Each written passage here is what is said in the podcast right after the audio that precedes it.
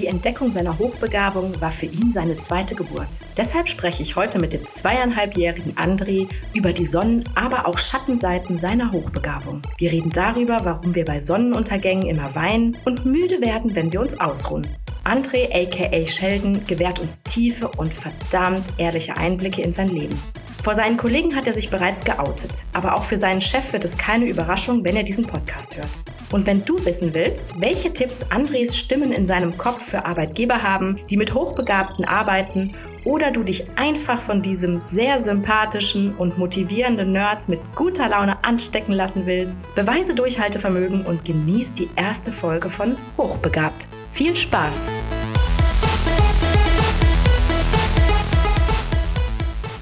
Vielen, vielen Dank, dass du für das Interview zur Verfügung stehst und ja, äh, deine Geschichte heute teilst.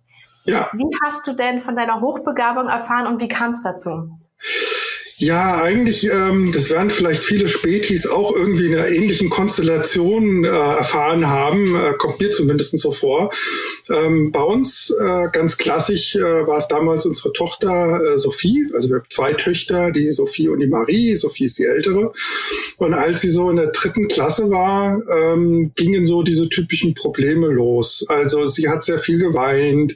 Oh. Ähm, es gab irgendwie äh, so Sachen, dass sie immer gesagt hat, sie ist immer so müde und das gefällt ihr alles nicht. Und ähm, es war irgendwie so ein Ding zwischen Unter- und Überforderung. Und mhm. ähm, äh, wie, wie so oft oft, man, man äh, ignoriert es erst am Anfang ein bisschen, denkt sich, ja, das gibt es schon.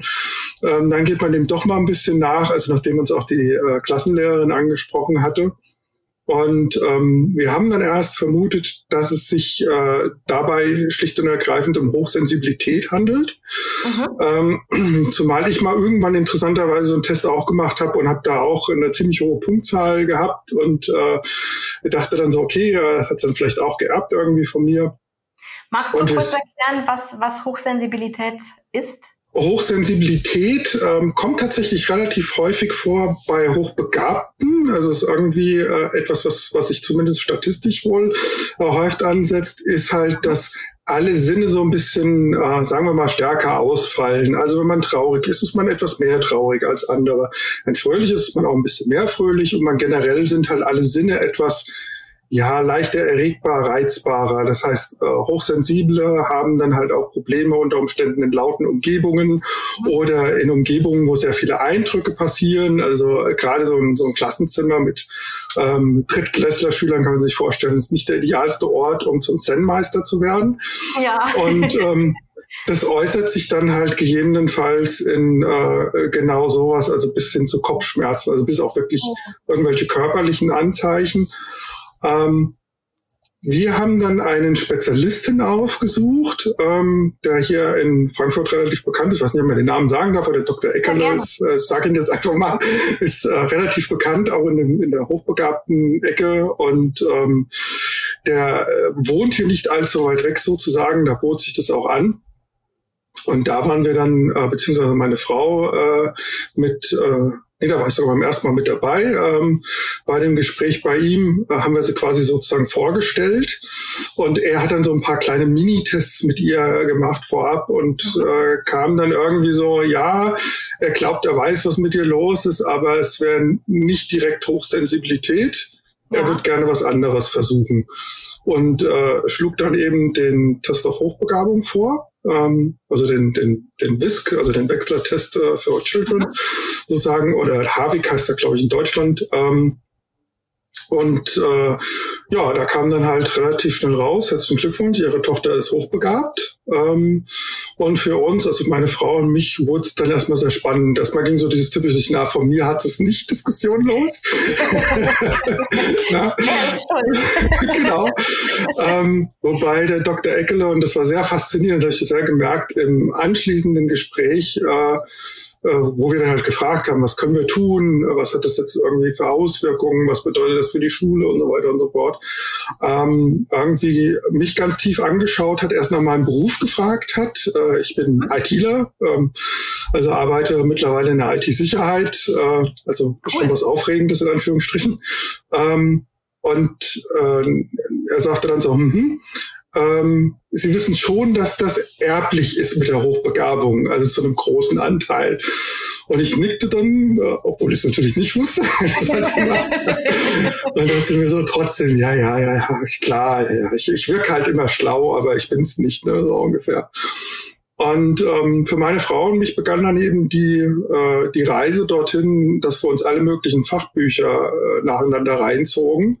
Mhm. Ähm, ich las dann auch irgendwann die Bücher von der Andrea Brackmann, die ist dann relativ bekannt im deutschen Raum. Ich meine, wer nicht? Ja, ich ja, glaube, fast alle haben die Bücher gelesen. Alle gelesen, genau. Und in ihrem zweiten Buch, wo sie diese, das ist ja ein speziell an hochbegabte Erwachsene richtet, ähm, äh, es sind ja mehr so Anekdoten drin, also so. Geschichten von anderen hochbegabten äh, Spätis und wie die dazu kamen. Und meine Frau, die las auch die ganzen Bücher und sagte immer, boah, das liest sich irgendwie wie deine Vergangenheit. Alles, was du mir so erzählst, von der Schulzeit, von deiner Berufsentwicklung, alles auch bevor wir uns kennengelernt haben, deine ganzen Probleme, die du hast, ne, äh, du solltest dich testen lassen. Und ich immer, halt plötzlich Quatsch. Ne? Ja, ich bin vielleicht nie auf den Kopf gefallen, aber hochbegabt, never ever. Ähm, irgendwann stolperte ich dann über das ähm, über die Geschichte in dem Andrea Brackmann Buch von einer Mutter. Ähm, ich glaube, sie hatte zwei Kinder. Ich weiß aber nicht mehr, ob es äh, Sohn und Tochter war oder zwei Töchter, aber es glaube ich auch relativ irrelevant. Ähm, die äh, ähm, die Hochbegabung bei den Kindern diagnostiziert bekommen hatte, aber dann ähm, trotz alles Coachings ähm, die schulischen Leistungen, auch die Probleme nicht äh, verbessert haben. Also Probleme verbessert haben ist irgendwie falsch, aber egal. ich habe wisst, was ihr meint. Und ähm, also die Situation einfach verbessert hätte. Und die ähm, Psychologin, ich weiß gar nicht, ob es Frau Brackmann selber war, ähm, kam dann auf die Idee äh, zu sagen, naja, sie sollte sich vielleicht mal selber testen lassen ähm, was sie dann auch gemacht hatten. Dabei kam raus, dass sie als Mutter auch hochbegabt ist ah, und ja. das aber quasi vor sich selbst verheimlicht hat und die Kinder ähm, quasi dieses, äh, dieses Verhalten der Mutter als etwas gedeutet haben wie so eine Art Spiegel oder so ein negativer Spiegel.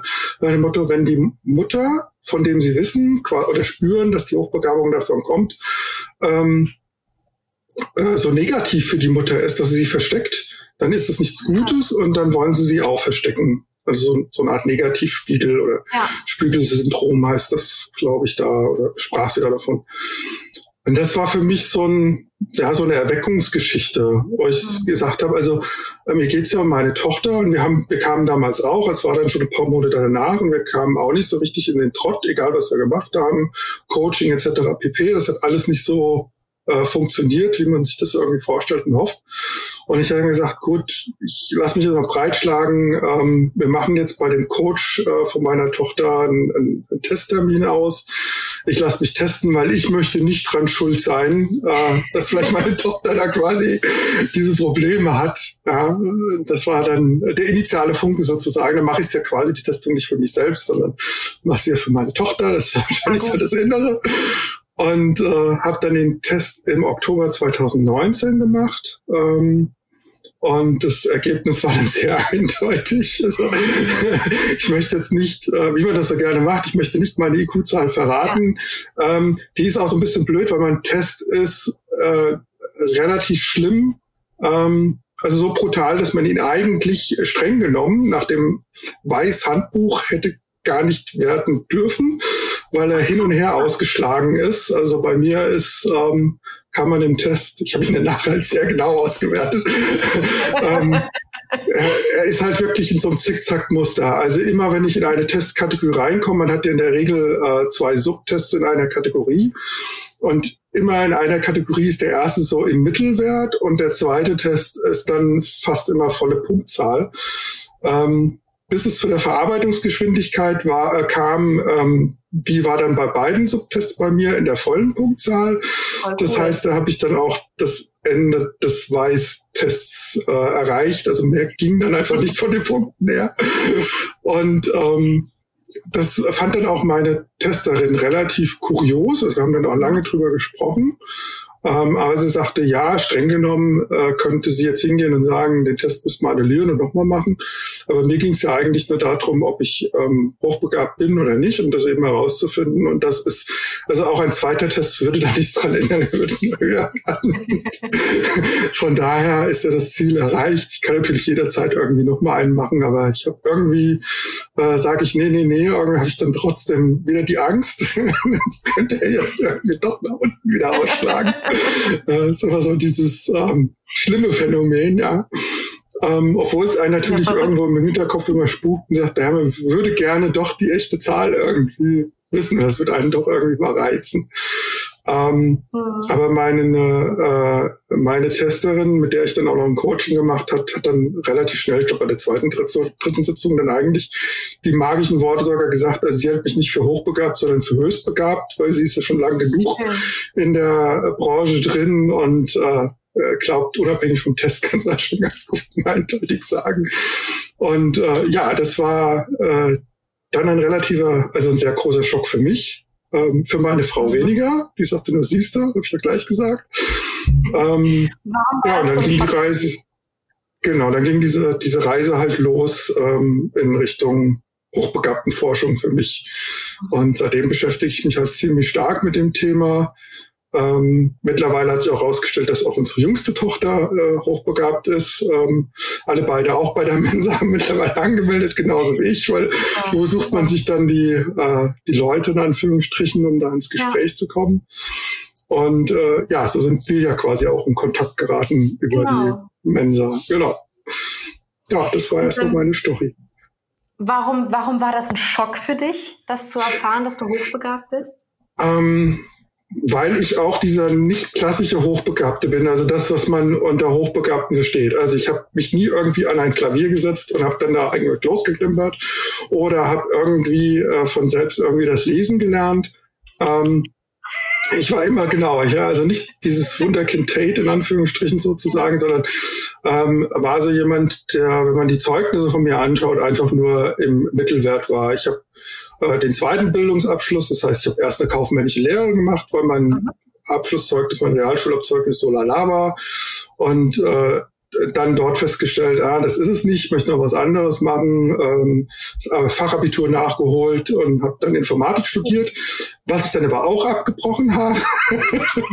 Bin dann direkt in den Job eingestiegen, weil das irgendwie viel spannender war. Und ähm, so ist halt mein, mein, mein Lebenslauf halt auch bis, bis bis es mit meiner beruflichen Laufbahn quasi losgeht, ähm, ja, eher durchwachsen. Und erst mhm. dann wird das so, wo man sagen würde, naja, ist ja nicht verwunderlich. Also habe schon eine, eine, ordentliche Fachkarriere irgendwie hingelegt, äh, bin in großen Konzernen unterwegs. Ähm, das, was ich mache, ist relativ kompliziert oder äh, komplex. Äh, bin da auch mit ganz vielen anderen schlauen Leuten unterwegs. Ähm, und da würde man jetzt von außen sagen, so ja, ist doch eigentlich alles offensichtlich, passt doch. Aber wenn man sich halt meine schulischen Leistungen anguckt, dann deuten die halt so gar nicht drauf hin. Mhm.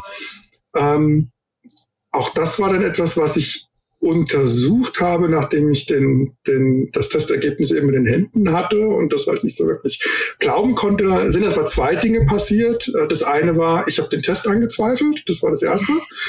Das heißt, äh, ich habe mich drei Tage quasi mehr oder minder eingeschlossen und ähm, habe alles recherchiert zu dem Herrn Wechsler und dem Wechsler-Test, äh, was es irgendwie nur gab inklusive ein englisches Testhandbuch, das ich dann irgendwo auf einem amerikanischen Uni-FDP-Server runtergeladen habe, weil so ja, leicht kommt man da auch nicht runter. Ja.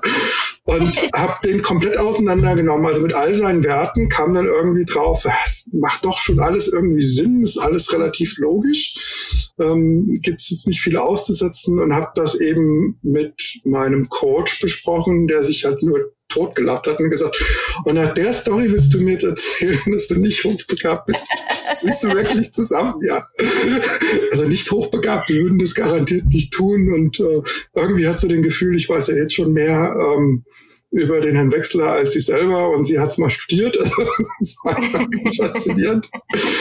Und ähm, naja, ich habe dann äh, nichtsdestotrotz ähm, alles erstmal aufgesaugt, was es zu dem Thema gab und mhm. ähm, mich sehr tief auch mit mir selbst dann beschäftigt. Also erstmal wirklich die alten Zeugnisse rausgekramt und die nochmal durchanalysiert. Und was mir dann aufgefallen ist, ist, dass ich ähm, tatsächlich immer Ausreißer zwischendrin habe, die offensichtlich dann passiert sind, wenn ein neues Thema in der Schule dran kam.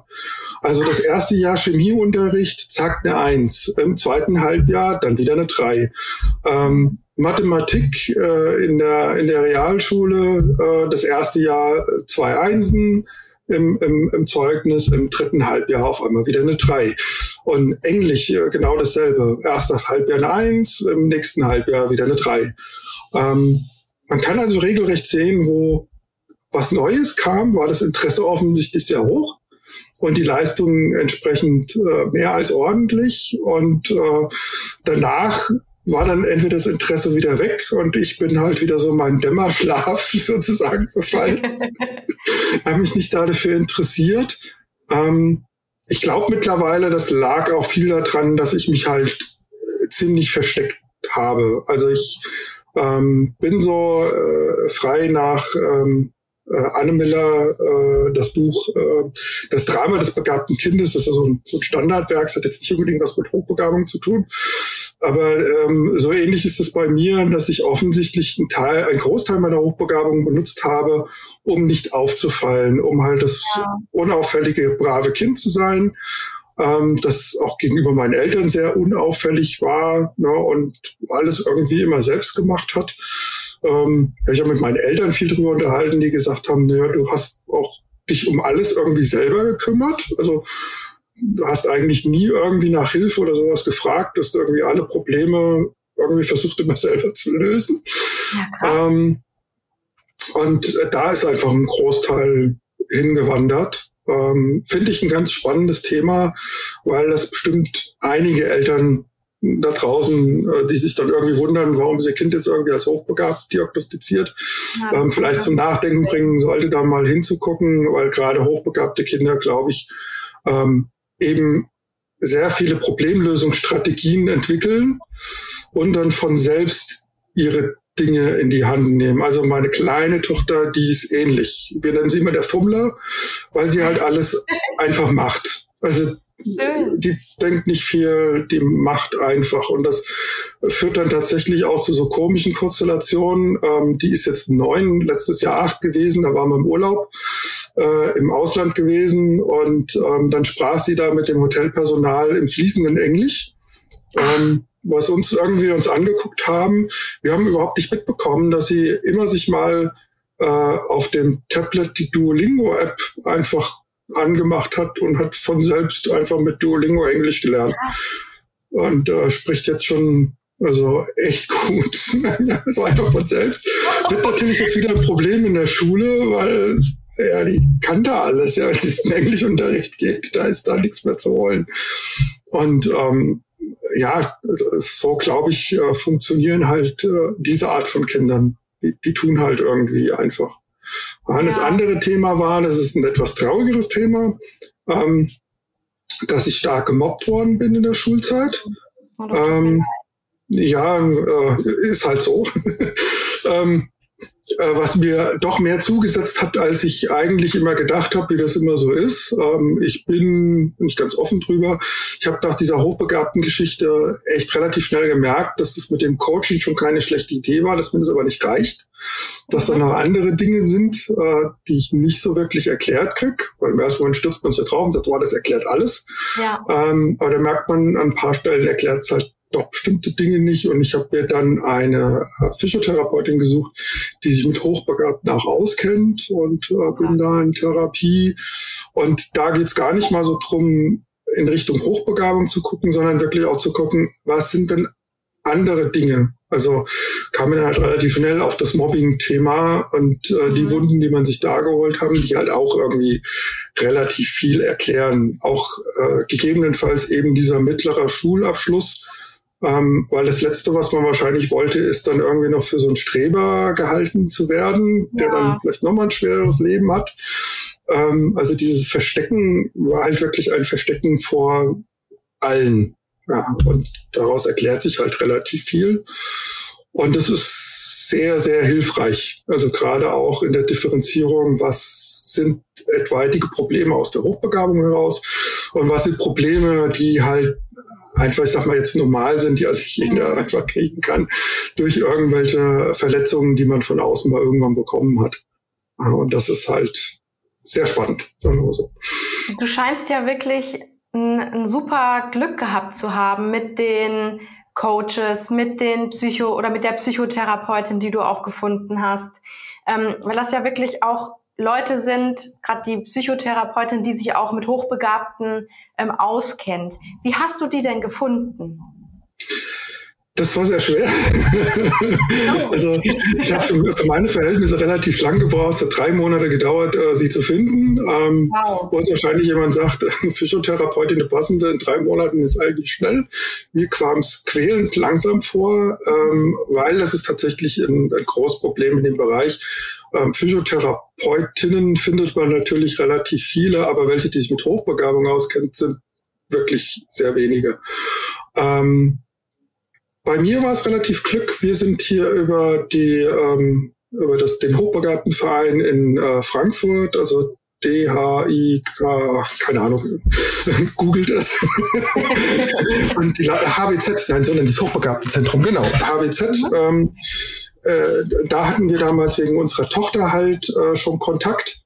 Ähm, und irgendwie in einem Gespräch sprachen wir halt auch mal das an. Und äh, die Leiterin damals guckte mich dann an und sagte, ah, sie hätte da eine Adresse für mich und äh, gab mir dann eine Adresse quasi unter der Hand. Und das war dann besagte Physiotherapeutin, wo es dann halt auch geklappt hat. Ja, also ähm, war nicht sehr leicht, aber äh, dann irgendwie doch. Also äh, Kommissar Zufall hat dann da irgendwie eine Rolle gespielt, wenn man so will. Ja, das ist mega gut, weil ich habe schon auch einige Geschichten gehört, dass gerade ähm, mit Psychotherapeuten, wenn die sich nicht mit Hochbegabung auskennen, dass da einiges richtig, richtig schief gelaufen ist. Mhm. Das finde ich natürlich dann ich meine, sowas kann ja auch ein komplettes Leben ruinieren, ne? Äh, in der Tat, ja. Das ja. gibt's ja auch in vielen Fachbüchern, ähm, wird ja auch immer angemerkt oder angemeckert, ähm, dass äh, natürlich, also gerade wenn man es nicht weiß, dass man hochbegabt ja. ist, also der Test war noch nicht, ähm, dann könnten viele Dinge die Betroffenen irgendwie erleben. Also der Klassiker ist ja dieses Hochstapler-Syndrom oder dieses Alien-Syndrom, also sich alleine zu fühlen, ähm, abgehängt irgendwie von der Gesellschaft, irgendwie das Gefühl ja. zu haben, irgendwas stimmt mit einem nicht. Da ist natürlich Tür und Tor geöffnet für alle möglichen Diagnosen, ja. Äh, bis hin zu irgendwie, äh, sie leiden unter einer Psychose oder weiß der Geier was. Ja. Und ähm, das ist natürlich dann relativ katastrophal, wenn es dann nachher sowas ist und die Therapie dann gegebenenfalls in eine ganz andere Richtung geht. Ähm, das ist natürlich auch kein Vorwurf an die äh, Physiotherapeuten. Allerdings, ähm, was ich auch gemerkt habe, also ich habe auch ganz klassisch einige angerufen. Ähm. Ich hatte dann durch meine Firma, äh, die arbeitet eben zusammen mit so, so einem Hilfsportal, wie das immer so ist, in großen Konzern. Und ähm, da bin ich einfach mal rangetreten und habe die mal ganz rotzfrech gefragt, ob es da irgendwas zu dem Thema gibt. Ähm, hatte da auch einen, einen quasi Kurzcoach gefunden, ähm, der so aber nur wenige Beratungsstunden immer irgendwie geben darf ähm, der sich darum gekümmert hat, da äh, Adressen auszuschreiben. Die haben dann so ein, so ein Netzwerk an Physiotherapeuten und da haben sich halt einige zurückgemeldet. Und die Anforderung war ganz klar, ich suche jemanden, der sich mit dem Thema Hochbegabung auskennt. Mhm. Und ich habe ähm, vier oder fünf Adressen zurückbekommen, ähm, die, die ich alle angerufen habe und keine von denen hatte Erfahrung mit Hochbegabten. Ja, schade. Es hat mich dann auch zum Schluss ziemlich stark genervt, muss ich sagen. Also letzte hat sie das so ein bisschen abbekommen, äh, die ich dann irgendwie auch fragte, die haben sie Erfahrung mit Hochbegabung und dann ja halt gesagt haben, ja, melden Sie sich dann zurück? Ähm, auf eine Therapieanfrage, wo es klar um das Thema Hochbegabung geht. Ja. Ähm, und dann kam es so, ja, sie kennt sich ja trotzdem mit den anderen Themen aus und das konnten wir dann gemeinsam erarbeiten. Und dann habe ich gesagt, mhm. sorry, also genau das will ich nicht. Ich will ja. auch nicht stundenlang Sie coachen und Ihnen irgendwas beibringen über dieses Thema, sondern ich suche jemanden, der mir da dabei hilft, äh, Dinge hier zu verstehen. Ja. ja. Äh, das hat keinen Sinn. War also dann etwas bockig, die Dame. Ähm, oder etwas beleidigend in Anführungsstrichen, ja, als wäre gegen die Ehre der, der, der ihrer Führer, ihres Jobs geht. Ähm, aber äh, da konnte ich ihr dann auch nicht weiterhelfen. Ich ja. fand es irgendwie ziemlich blöd, dass sie sich überhaupt zurückmelden und sagen, äh, ja, sie können mir da helfen und haben dann keinerlei Erfahrung. Ja, ich meine, du bist ja auch kein Versuchskaninchen jetzt, ne? sondern du hast da eine Herausforderung, ein Problem, was du klären möchtest. Und dann brauchst du auch professionelle, professionelle Hilfe. Ja, exakt. Und genau das eben, diese Differenzierung auch irgendwo zu kennen. Welche ja. Probleme kommen eben durch die Hochbegabung oder können durch die Hochbegabung kommen und was sind aber auch ganz ähm, allgemeine Probleme, die man einfach hat. Äh, wie bei mir eben diese Mobbing-Geschichte. Ähm, ja, ich glaube, da braucht es schon jemanden, der beides irgendwie kennt und differenzieren ja. kann. Ähm, das ist schon relativ wichtig. Und was meine Therapeutin ziemlich gut gemacht hat, was mir am Anfang auch nicht unbedingt gefallen hat, ja auch ganz offen gesagt, aber mittlerweile merkt man, dass es doch ganz funktioniert ist, dass sie mich relativ schnell versucht hat, von dem Thema Hochbegabung zu lösen. Ah, ja. Und zu sagen, ähm, ja, das sind aber auch Probleme, die haben ganz normale Menschen, die nicht unter Hochbegabung in Anführungsstrichen leiden. Ja? ja. Äh, das muss nichts damit zu tun haben. Oder das das können auch andere Leute empfinden. Oder da kann es auch andere Gründe haben. Also, dass sie sich irgendwie alleine fühlen, äh, da mag es auch ganz andere Gründe für geben. Und das ist relativ wichtig, dann wirklich zu schauen, glaube ich, was ist da die eine Seite und was ist die andere Seite. Ähm, ja, voll gut. Was nicht heißt, dass wir jetzt in der Arbeit nicht auch immer wieder auf das Thema Hochbegabung äh, zurückkommen. Also es gibt dann halt auch Sitzungen, da geht's dann um das äh, Tagesgeschehen. Also das ist der Krieg in der Ukraine, der Klimawandel, sonst irgendwie sowas. Und dann halte ich da irgendwie, das muss sie dann irgendwie aushalten, halbe Vorträge. Wobei ich mir sicher bin, dass äh, meine Physiotherapeutin ähm, zumindestens auch im oberen IQ-Spektrum sich tummelt. Weil sie kommt da ziemlich gut mit. Und ich glaube, das ist, äh, manchmal kann das sehr anstrengend sein. Habe ich gehört, ja. ja, genau, genau. Ja.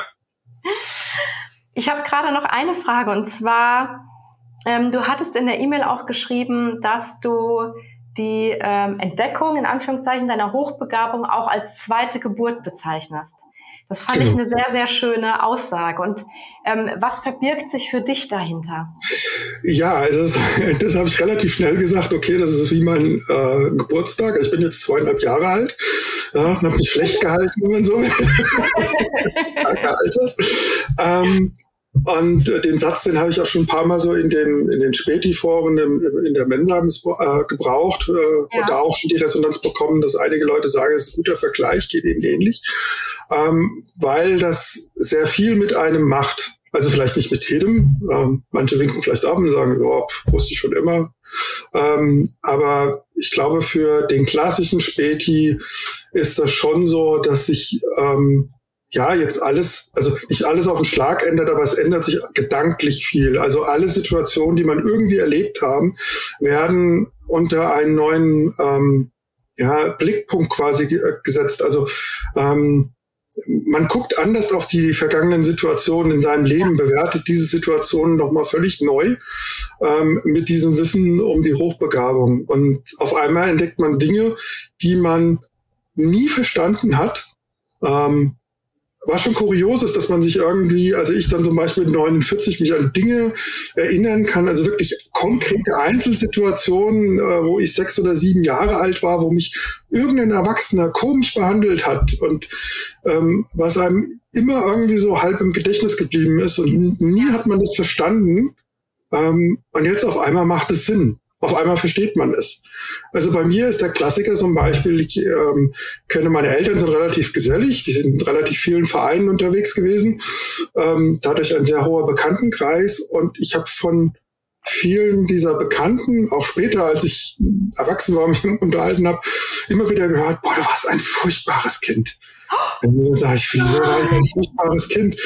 Du hast, du hast ständig Fragen gestellt und du hast ständig klug geschissen. Du hast alles irgendwie gewusst.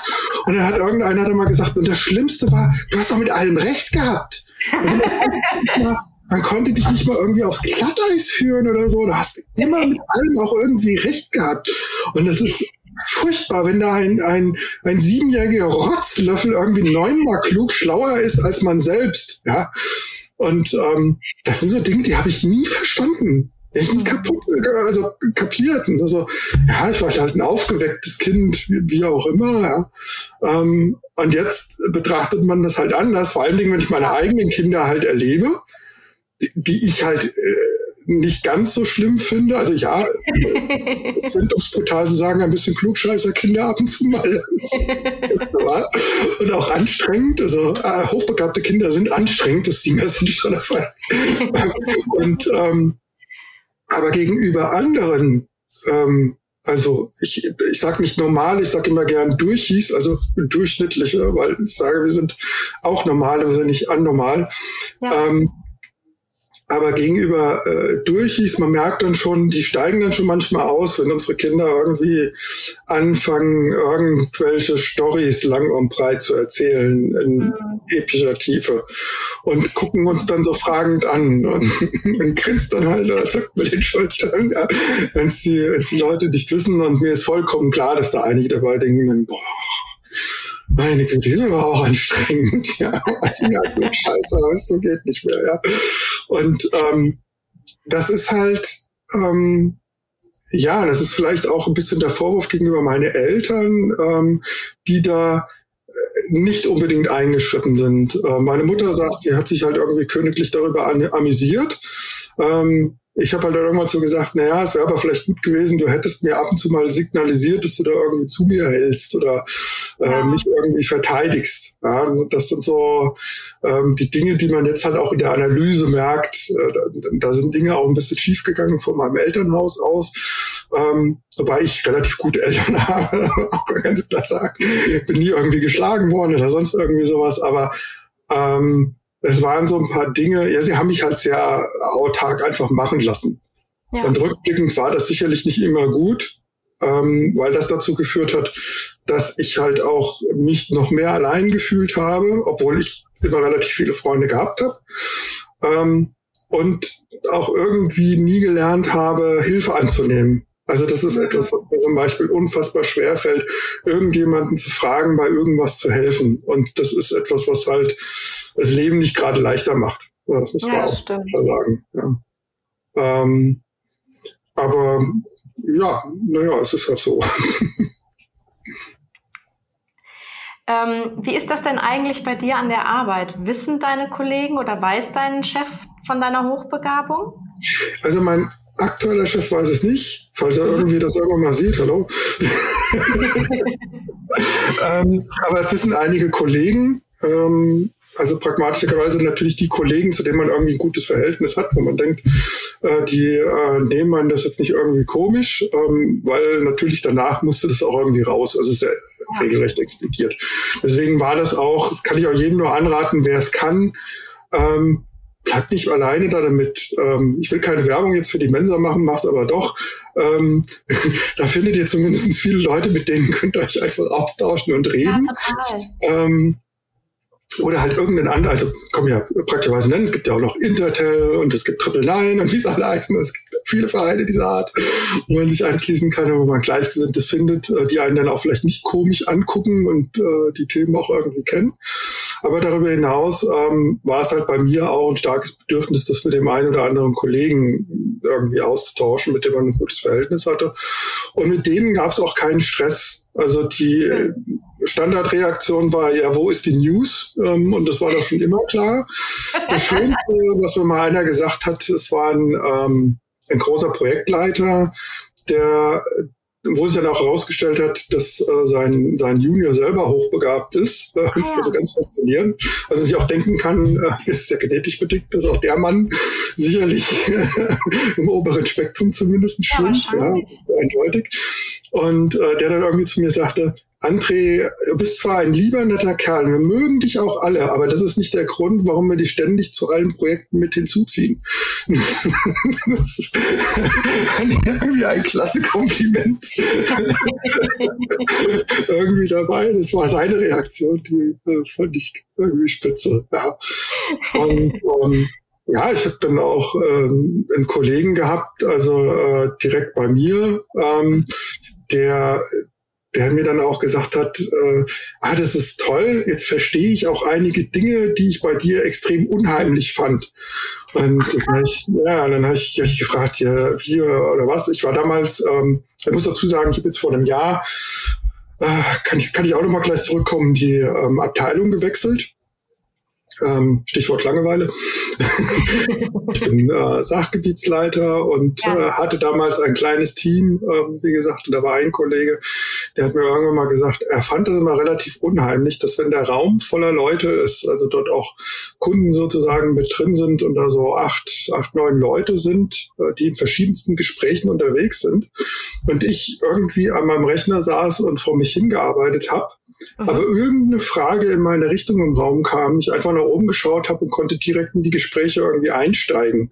er hatte sich am Anfang gefragt, äh, äh, höre ich irgendwie mit und arbeite eigentlich gar nichts. und ähm, dann hat er, als wir uns darüber unterhalten haben, gesagt, ah, jetzt macht das total Sinn. Äh, kann das sein, dass du die ganzen Sachen irgendwie mitkriegst? Und da sage ich, ja, das ist, das ist tatsächlich etwas, wo ich früher nie drüber nachgedacht habe, ähm, was aber doch etwas außergewöhnlich ist, dass ich eben in der Lage bin, nicht nur ein Gespräch im Raum mit zu verfolgen, sondern mehrere. Ja, Natürlich cool. nicht so intensiv, wie wenn man jetzt eins zu eins mich mit jemandem unterhält, aber ich kann zum Beispiel auch in einem Restaurant sitzen und krieg ständig drumherum an den Tischen mit, äh, um was eigentlich prinzipiell geredet wird. Ähm, ja.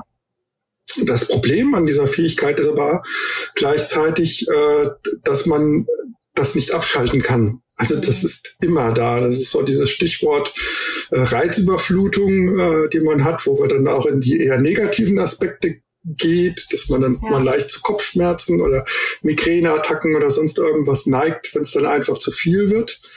Ähm, was bei mir auch immer, also so kleiner Exkurs früher mich, mich bestärkt hat in dem, in dem Denken, mit mir stimmt was nicht oder ich bin nicht ganz normal, wenn ich auf große Feten zum Beispiel, in denen ich mich durchaus wohlgefühlt habe, ähm, mit Freunden irgendwie unterwegs oder sonst was, aber immer wieder meine Phasen brauche, um mich dort auszuklinken. Also ich kann ja. nicht einen ganzen Abend äh, komplett in dieser Veranstaltung bleiben. Ich brauche immer Momente, wo ich mich tatsächlich irgendwo zurück ziehe, völlig alleine bin, durchatme und dann irgendwann wieder äh, zur Fete gehen kann.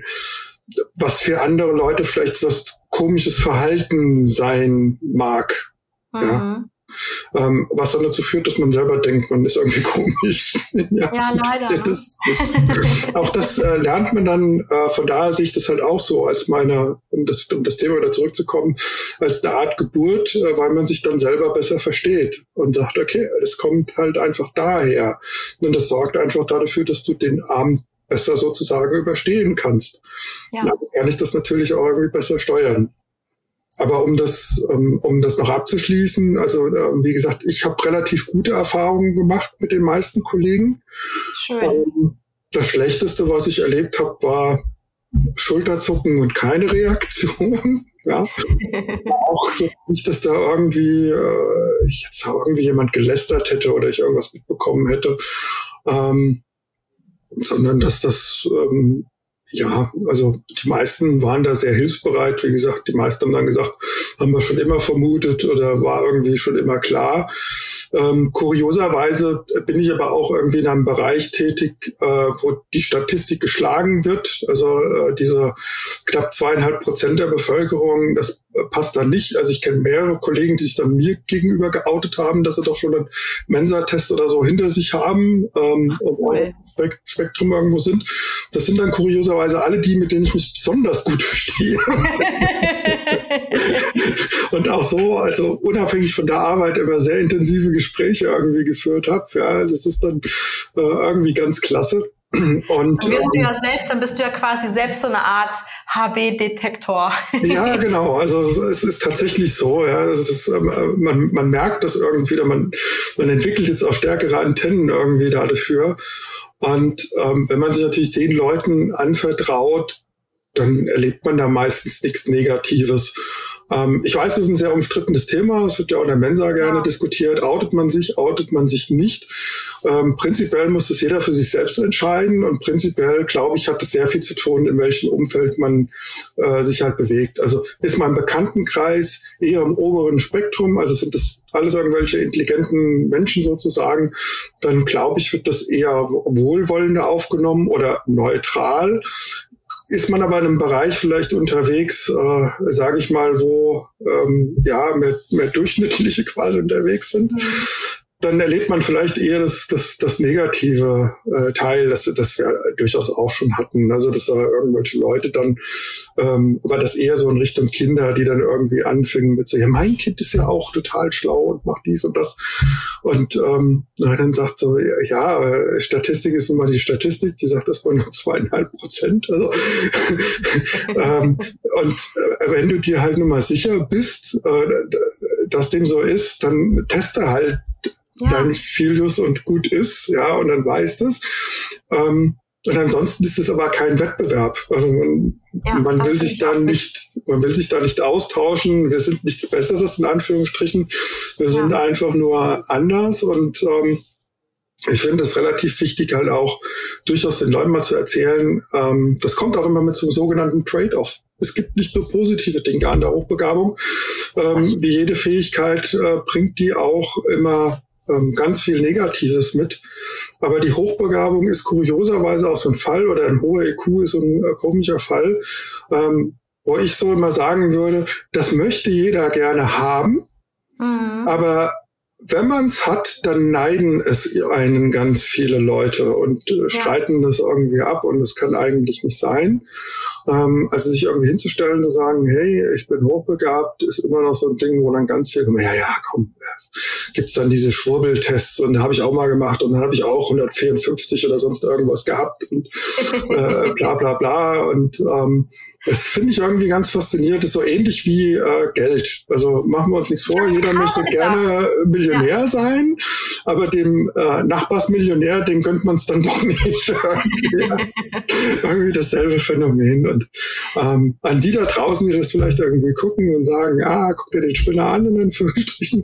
Ähm, nein, es ist nichts, ähm, wo man jetzt sagen müsste, es ist jetzt auch super erstrebenswert. Also ähm, bevor man bevor man das sagt und dann irgendwie der Meinung ist, äh, den Leuten fällt bestimmt alles in den Schoß und deswegen müsste man irgendwie Neid entwickeln, äh, dem ist ja, ganz und gar nicht so.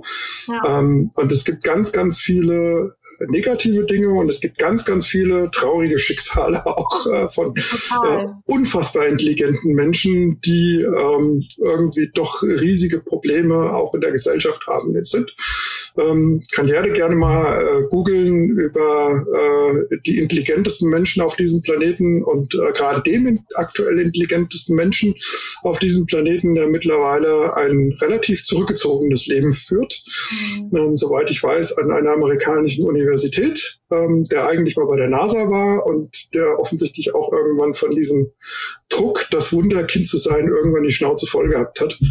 Ähm, das einfach mal dazu. ja, das ja. ist es auch, ne? So dieser Druck, der von außen ähm, vielleicht auch auf die Hochbegabten zukommt, ne? Wenn in dem Moment, wo sie sich outen. Dann wird ja auch irgendwie, also es gibt ja so viele Vorurteile, wo Menschen dann denken, okay, du weißt alles, ich, du musst alles wissen, du musst alles können. Und wenn man dann vielleicht mal was nicht weiß oder nicht kann, ja, aber dann kannst du ja auch nicht hochbegabt sein, ne? Ja, und viele Dinge, viele Dinge sind, also was die Leute halt auch immer ähm, durcheinander schmeißen, ein hoher IQ hat nichts mit hohem Wissen zu tun. Genau. Wissen muss ich mir erarbeiten. Der hohe IQ ist für nichts gut, wenn ich ihn nicht nutze, um mich entsprechend irgendwie zu bilden. Ja. Dann ist er vom Vorteil. Ähm, mir fällt Lernen einerseits sehr leicht und andererseits sehr schwer. Das Problem ist bei mir, ich bin ein erwachsener Mann und ich habe die zu mir passenden Lernstrategien niemals entwickelt, mhm. weil man es nicht wusste. Ähm, das klassische Lernen, also das Auswendiglernen, das Pauken, das Lernen von Vokabeln, das funktioniert bei mir gar nicht. Und das funktioniert hauptsächlich deswegen nicht, weil es für mich einfach zu langweilig ist. Ich schlafe dabei ein, ich drifte dabei ab. Wenn ich äh, ein Buch versuche irgendwie auswendig zu lernen. Also das Schlimmste, was ich mir vorstellen könnte, wäre äh, no offend an Juristen, aber ein Jurastudium stelle ich mir ganz, ganz furchtbar vor. Massen von irgendwelchen Gesetzestexten und Paragraphen auswendig lernen, ganz, ganz furchtbar. Äh, mein Gehirn funktioniert auch so nicht. Mein, mein, mein Gehirn ist tatsächlich so, meine Frau nennt mich immer Elefantengedächtnis. Ähm, äh, was ich auch nie so ganz verstanden habe, äh, aber ich, ich saug halt alle möglichen Informationen so am Vorbeigehen auf. Ich kann dir aber nicht sagen, woher ich sie weiß. Ich weiß diese Dinge einfach. Also da kommt dann irgendwas, ob das irgendwelche Nachrichten sind, ob das irgendwelche belanglosen Dinge sind aus dem Boulevard-Segment, ähm, wo ich aber immer weiß, ach ja, das ist der und der, der doch das und das gemacht hat. Und, und also als relativ unnützes Wissen, muss man sagen. Das, das steuert man aber auch nicht aktiv. Das ist ja. halt einfach da. Ja. Und das ist bei ähm, dir wahrscheinlich als hochsensibler Mensch auch nochmal extremer. Ja, also das ist ähm, ja sowieso so, so, so eine Geschichte. Also ähm, ich beschäftige mich relativ viel mit Hochbegabungen der Gehirnforschung. Das finde ich total spannend. Cool. Ähm, weil ich finde, da ist so ein Schlüssel drin, diese Hochbegabung, ich sag mal, aus dieser Voodoo-Wissenschaft herauszuholen, die da manchmal unterstellt wird. Also viele Leute denken ja, das ist irgendein mathematischer Index, der bei so einem, bei so einem IQ-Test gemacht wird und da wird irgendwas ausgerechnet. Nein, ist nicht so. Das ist ganz pragmatische Statistik, die da irgendwie angewandt wird. Deswegen ist es auch alles relativ ganz gut gesichert. Ähm, das große Problem ähm, ist aber dabei, dass, dass das immer so, ja, so ein bisschen anrüchig gesehen wird. Also da hat mal irgendjemand was definiert oder irgendwas mit Statistik gemacht oder irgendwas mit Mathematik und dann gibt's so komische Tests mit irgendwelchen Kästchen und da kommt dann das und das raus ähm, und dann bilden die Leute sich irgendwie ganz viel drauf ein.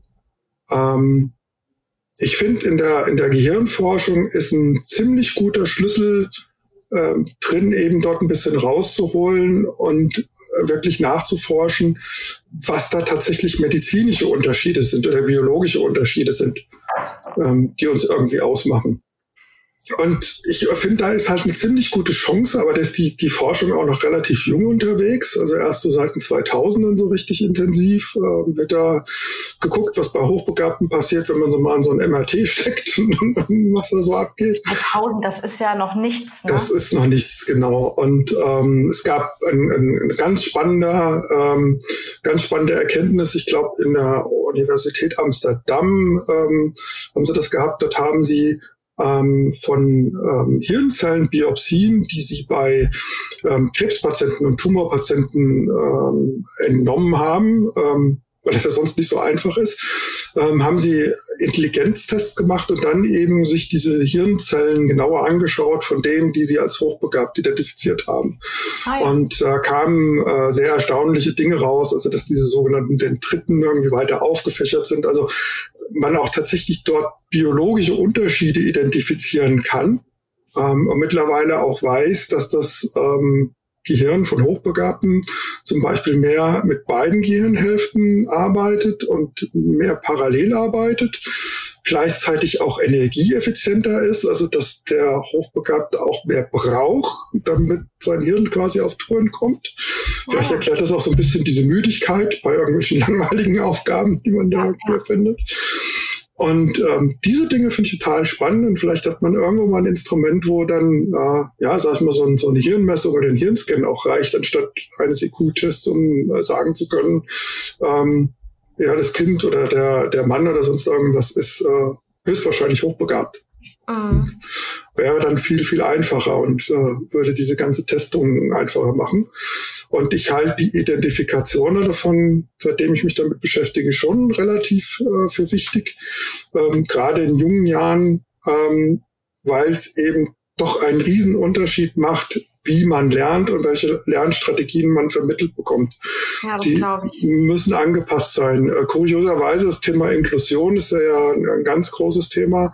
Bezweifelt das niemand, wenn es in äh, das andere Spektrum geht, also der IQ unter 100. Ähm, dass man da inkludiert, dass es dort andere Lernstrategien braucht, dass es dort äh, Hilfe braucht, das ist jedem klar. Ähm, nach oben hin gibt es immer noch sehr, sehr viele Lehrer, die irgendwie sagen, naja, wenn die Kinder schlau sind, dann kriegen sie das alles schon drauf. Ja. Und äh, nicht verstehen, äh, also das merken wir auch selber äh, mit unseren Töchtern, das ist ziemlich viel Arbeit, ähm, ja. dort das hinzubekommen, ähm, dass das Kind eben die für sich passenden Lernstrategien auch irgendwie entwickeln kann und auch anwenden kann. Ähm, und da fände ich es halt gut, wenn man äh, quasi im Vorhinein schon irgendwie ein leichteres Instrument hätte, äh, die Kinder halt irgendwie zu identifizieren. Ähm, weil auch gerade solche IQ-Tests mit Kindern immer eine relativ schwierige Sache sind. Also da gibt's ja immer die Überraschungen irgendwie, dass äh, Kinder bei den ersten Tests irgendwie durchfallen. Dann später wird ein zweiter gemacht und dann kommt doch raus, dass sie hochbegabt sind. Und äh, beim ersten Test hat man dann irgendwie nicht aufgepasst, dass die quasi in der Verweigerungshaltung waren. Also ja. ja das Stichwort, also bei mir zum Beispiel, hätte man mit mir wahrscheinlich in jungen Jahren irgendwann so einen Test gemacht. Ähm, also nicht mit ganz jungen Jahren, aber vielleicht mit, mit 15, 16, weil da hatte ich meine schwierigen Schulphasen mit sehr, sehr vielen Schwänzen und so weiter und so fort. Ähm, dann hätte wir keine Ahnung, vielleicht hätte ich dann auch irgendwie einen ganz unterdurchschnittlichen Test abgeliefert, einfach weil ich nicht auffällig sein wollte und weil mir ja. das vielleicht unangenehm wäre. Ja. Und von daher war es toll, wenn es da andere Methoden geben könnte. Ja, das wäre es wirklich. Und im Endeffekt ist es bis zu einem gewissen Punkt ist es, finde ich, gar nicht so wichtig, wie jetzt die genaue Zahl lautet beim IQ. Ich finde es, was ich wichtig finde, ist, ähm, wenn man damit arbeiten möchte, ähm, wo seine Stärken liegen, dass man die vielleicht eher nutzt, in welchen Bereichen. Ne? Ja, das ist halt ähm, auch dieses Stichwort mit den, mit den Lernstrategien. Also unsere große Tochter hat zum Beispiel eine extrem gute Sprach, ähm, äh, Sprachkenntnis. Also die, der fällt es offensichtlich sehr leicht, Sprachen zu lernen. Schön. Ähm, deswegen, da könnte man jetzt sagen, da geht so, der erfüllt so ein bisschen das, was man irgendwie so denkt, weil sie mittlerweile bei der fünften Fremdsprache angekommen ist, wow, die sie jetzt irgendwie parallel lernt. Ja. Teilweise muss man sagen, auch unter viel Geschrei. Also ähm, die Wut eines hochbegabten Kindes kann sehr deutlich sein und sehr laut. Ja. Weil die Frustrat das Frustrationslevel ist dann halt auch äh, irgendwie immer höher. Also ähm, und die Frusttoleranz wesentlich niedriger. Also da ja. ist, reichen schon kleine Sachen aus und dann äh, geht's schon gut ab und dann wird schon gebrüllt und getobt und gemacht, weil es gleich beim ersten Mal nicht klappt. Und ähm, ja, auch so Dinge wie Klavierspielen. Na, da hat ein furchtbar kompliziertes Stück und äh, dann, dann spielst du das und dann spielt sie sich beim zweiten Mal, also sie spielt das Stück gerade zum, zum ersten Mal und beim, beim zweiten Durchgang äh, verspielt sich irgendwo, oh, da geht dann total der Frust los. Ähm, also da ist wenig Frusttoleranz da. und äh, auch das gehört irgendwie dazu, ihr irgendwie ähm, das zu nehmen und sie dort heranzuführen und zu sagen, ja. da gibt's halt keinen Automatismus. Also die Leute sollen nicht verwechseln, dass äh, ein hochbegabtes Kind mit einem Fingerschnippen das alles einfach kann. Das muss genauso üben. Äh, Klavierspielen ist ein wunderbares Beispiel, weil da reicht es nicht nur von, vom Kopf her irgendwie die Noten zu können, sondern da müssen halt auch die Finger mitspielen und die Fingerfertigkeit da sein. Und das kriegt man unabhängig von der Intelligenz eben nur mit Üben, Üben, Üben, Üben. Ja. Und das erklären wir halt auch äh, immer wieder. Also wenn sie dann auch irgendwie ähm, ja, im Fernsehen irgendwo so junge Kinder sieht und dann irgendwie sagt so, oh, der kann viel besser spielen als ich. Also ja, aber der übt irgendwie fünf Stunden am Tag. Ja. Klar, ja. Auch ein Mozart, ein Wunderkind hin oder her, hat irgendwie den ganzen Tag am Klavier gehockt und äh, Klavier geübt. Und äh, wenn du das machen würdest, äh, vielleicht könntest du genauso gut Klavier spielen. Ja, ja das ist, äh, ist einfach so. Und das, das, ist dann, das ist dann so der Vorteil, wenn oder das ist der Vorteil, dass sie es jetzt schon in jungen Jahren weiß und euch hat. Genau. Weil ihr könnt ihr die ganzen Situationen erklären. Ihr könnt ihr helfen zu lernen, nicht so schnell frustriert zu sein oder ihr auch erklären, woher das kommt. Ne? Ja, das ist, das ist, das ja ist bei, die Hoffnung. Bei, genau. bei Späterkannten, denen fehlt das ja meistens leider. Ja, die sind es gar definitiv. nicht, die sind es nicht gewohnt, teilweise sich anzustrengen und wenn sie sich dann mal anstrengen muss, und da gehöre ich ja auch zu, dann nervt das und dann gibt man vielleicht ein Thema schneller auf. Ja. Und es gibt auch ganz einfache Strategien, also die ich mir jetzt, seitdem ich das weiß, irgendwie angeeignet habe, um auch in der Firma, also da gibt es ja auch immer mal so Zertifikate, also diese mhm. ja, relativ simple Tests, aber die man irgendwie machen muss. Und dann gibt es immer so einen Abschlusstest und so weiter und so fort. Und früher die klassische Lernstrategie sagt, ja, lest dir das halt alles gewissentlich sehr genau durch, mehrfach durch, mach irgendwie Probetests und so weiter und so fort.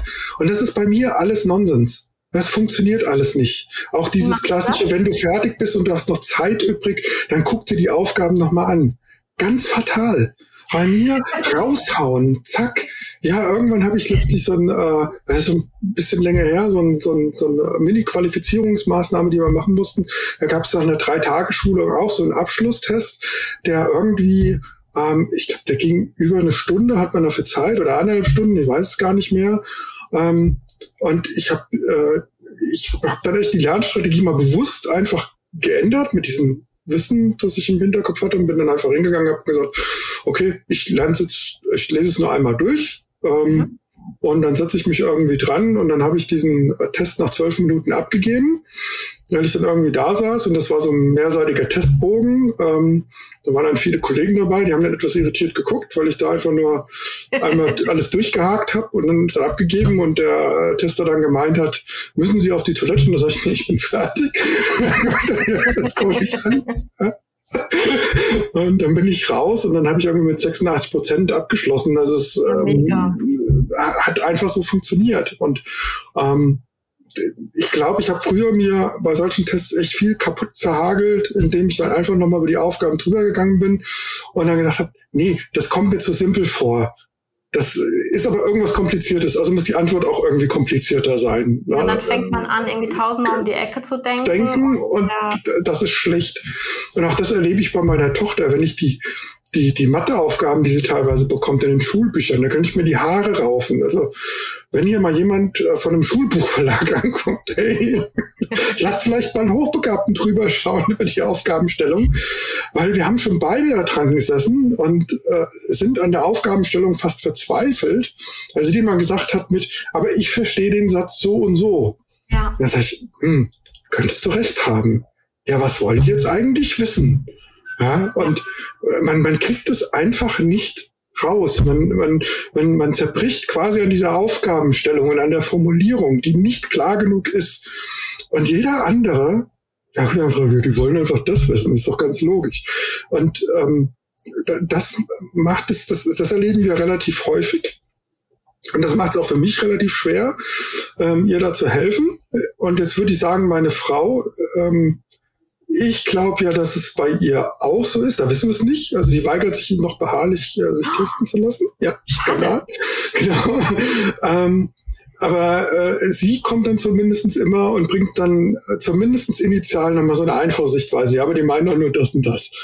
Und mittlerweile mache ich dann in der Gelegenheit auch und sage, ja, dann machen wir das jetzt so. Ja. Und dann gibt's aber meistens noch eine Riesendiskussion mit meiner Tochter. aber da steht doch ja, da kommt so eine Beharrlichkeit, ja. Ja, da kann man dann schon über so eine Matheaufgabe quasi einen Aufsatz schreiben. Genau, genau. Interpretationsmöglichkeiten. Ja, ist auch, auch, auch Fehler, die irgendwie in so Schulbüchern äh, drin sind, die fallen uns immer sehr leicht auf. Ja, also wo, wo auch wirklich dann teilweise das falsche Beispielergebnis drinsteht oder mhm. sowas. Ne? So, Fehler gibt's irgendwie immer. Ich hat dann schon meine Tochter gesagt, du, wir schreiben den Verlag einfach an und melden denen das. Äh, Punkt fertig aus. Also es wird dir nicht behelfen, aber vielleicht dann ein anderes Geld später mal wieder überarbeiten und Ausgabe. Ähm, ja, ist so. Ähm, und das sind so Dinge, da bin ich dann, und da sind wir dann auch wieder bei diesem Geburtsthema dabei, ähm, doch ziemlich dankbar im Nachhinein, dass ich diesen Test gemacht habe. Auch wenn der mein Leben jetzt nicht einfacher gemacht hat, weil ähm, die, die Frage ist immer noch so, es schwingt immer noch dieses, ich sag's mal, verlorene Leben manchmal nach. Was ein bisschen gemein ist, weil ich bin mit meiner Familie eigentlich, äh, nee, nicht eigentlich, eigentlich falsch, falsch Wort, ich bin mit meiner Familie glücklich. ich habe eine ganz tolle Frau und äh, zwei ganz tolle Kinder und äh, das Leben meint es auch ziemlich gut für mich, äh, auch, auch karrieretechnisch, alles in Ordnung, alles in Butter. Ich äh, bin jetzt, äh, ich habe es vorhin schon erzählt, ähm, habe vor einem vor etwas über ein Jahr die Abteilung gewechselt, eben weil mir durch diesen Tests auch irgendwie Schwierigkeiten, die ich in meinem aktuellen Job dann hatte, bewusst geworden sind. Ähm, und mir dann klar geworden ist, dass ja, es war zu viel, aber zu viel immer vom Gleichen. Okay. Also es äh, war dann irgendwie so eine, so eine gefühlte Kombination aus Burnout und Boreout, mhm. ähm, dass ich sehr, sehr viele Aufgaben hatte, ähm, denn ich kaum Herr geworden bin, also zumindest auch nicht in, in der Art und Weise, wie ich sie gerne erledigt hätte. Also sehr mhm. gewissenhaft und so weiter und so fort und sehr detailliert. Der Hang zum Perfektionismus, der ist dann ja. auch immer da. Und äh, gleichzeitig war es aber immer irgendwie das Gleiche. Also ich war halt ein absoluter Experte irgendwie auf meinem Gebiet und habe nicht das Gefühl gehabt, ich äh, lerne da noch richtig viel Neues oder entwickle mich noch irgendwie. Und ähm, ich habe mich dann halt in einen Abteilungsbereich halt beworben, wo ich prinzipiell nicht unbedingt die Basisfähigkeiten mitgebracht habe, weil es nicht meine Expertise ist. Aber die äh, Kollegen haben mich da mit offenen Armen empfangen. Cool. Ähm, auch weil sie mich sicherlich äh, gekannt haben. Das, äh, macht es nicht verkehrt. Und ähm, ich habe einen tierischen Spaß halt einfach wieder an der Arbeit gefunden. Dadurch, weil es halt ein, ein relativ anderes Thema ist. Also es ist immer noch IT, aber IT-Sicherheit ist was anderes als äh, Datenbanksysteme irgendwie zu mhm. betreuen. Ja, also ja. kann ich die Fähigkeiten zwar auch einsetzen, weil Datenbanksicherheit ist halt auch irgendwie ein Thema für mich, ähm, wo ich ein bisschen Expertise auch, auch, auch nutzen kann. Aber da sind halt auch ganz viele Themen, die ich überhaupt nicht gekannt habe, die ich jetzt irgendwie gerade lerne. Und ich bin da in einem ähm, ganz tollen Team mit ganz vielen jungen Menschen, alle sehr, sehr clever. Ähm, und äh, das macht halt irgendwie gerade tierisch Laune und hält mich halt auch irgendwie frisch und motiviert mich halt auch irgendwie äh, ganz, ganz, ganz toll, ähm, da irgendwie mit denen mitzuhalten und äh, mitzukommen und die, die auch mal die ein oder andere Überraschung irgendwie zu geben, so, wow, weißt du das oder so. oder so Ideen irgendwie zu entwickeln. Und ich hau dann halt auch jetzt äh, etwas ungehemmter raus. Also ich halte mich dann auch nicht mehr so äh, zurück mit irgendwelchen Ideen, die ich für irgendein Problem habe sondern sag mir halt, ja, nur weil für mich das naheliegend ist und total einfach vorkommt, muss das so nicht sein. Auch, auch da hilft einfach das Wissen um diese Hochbegabung und ähm, zu wissen, dass das, was man als sehr einfach und sehr simpel empfindet, für viele andere Menschen hochkomplex ist und, ja. und sehr kompliziert. Ähm, es ist auch etwas, wo man immer reinfällt und, und äh, dann irgendwie denkt, also so war es bei mir in der Vergangenheit in irgendwelchen Meetings, ähm, wenn man am Anfang schon irgendwie was gesagt hat und alle sind dann irgendwie sehr leise, oh, mögen die mich jetzt nicht, äh, können die mich nicht leiden, ja, äh, wieso steigt jetzt keiner drauf ein, war das was total Blödes, was ich erzählt habe? Und ähm, jetzt gehe ich einfach von aus, ähm, da, dass dass ich vielleicht einfach etwas äh, zu weit für den einen oder anderen gesprungen bin und der den Gedankensprung noch nicht nachvollziehen kann. Ja. Also man dann auch, auch äh, sozusagen äh, vielleicht manchmal oder relativ häufig einfach auch ein bisschen Zeit braucht. Ja, und ähm, andere Leute ähm, so ein Meeting auch als sehr anstrengend empfinden, währenddessen ich es vielleicht als total langweilig empfinde. Aber dass das halt eher dann wiederum mein Problem ist. Ja. Was jetzt um Gottes Willen, falls mich ein Kollege sieht, nicht heißen soll, dass alle unsere Meetings langweilig sind. also, ähm, aber da hilft es halt auch wieder. Also in dem Team, wo ich jetzt drin, ähm, ja, viele schlaue Köpfe. Und äh, da gibt es in der Regel keine langweiligen Meetings. Also wir haben sehr viel Spaß bei uns unseren Terminen. ja, voll schön. Ja.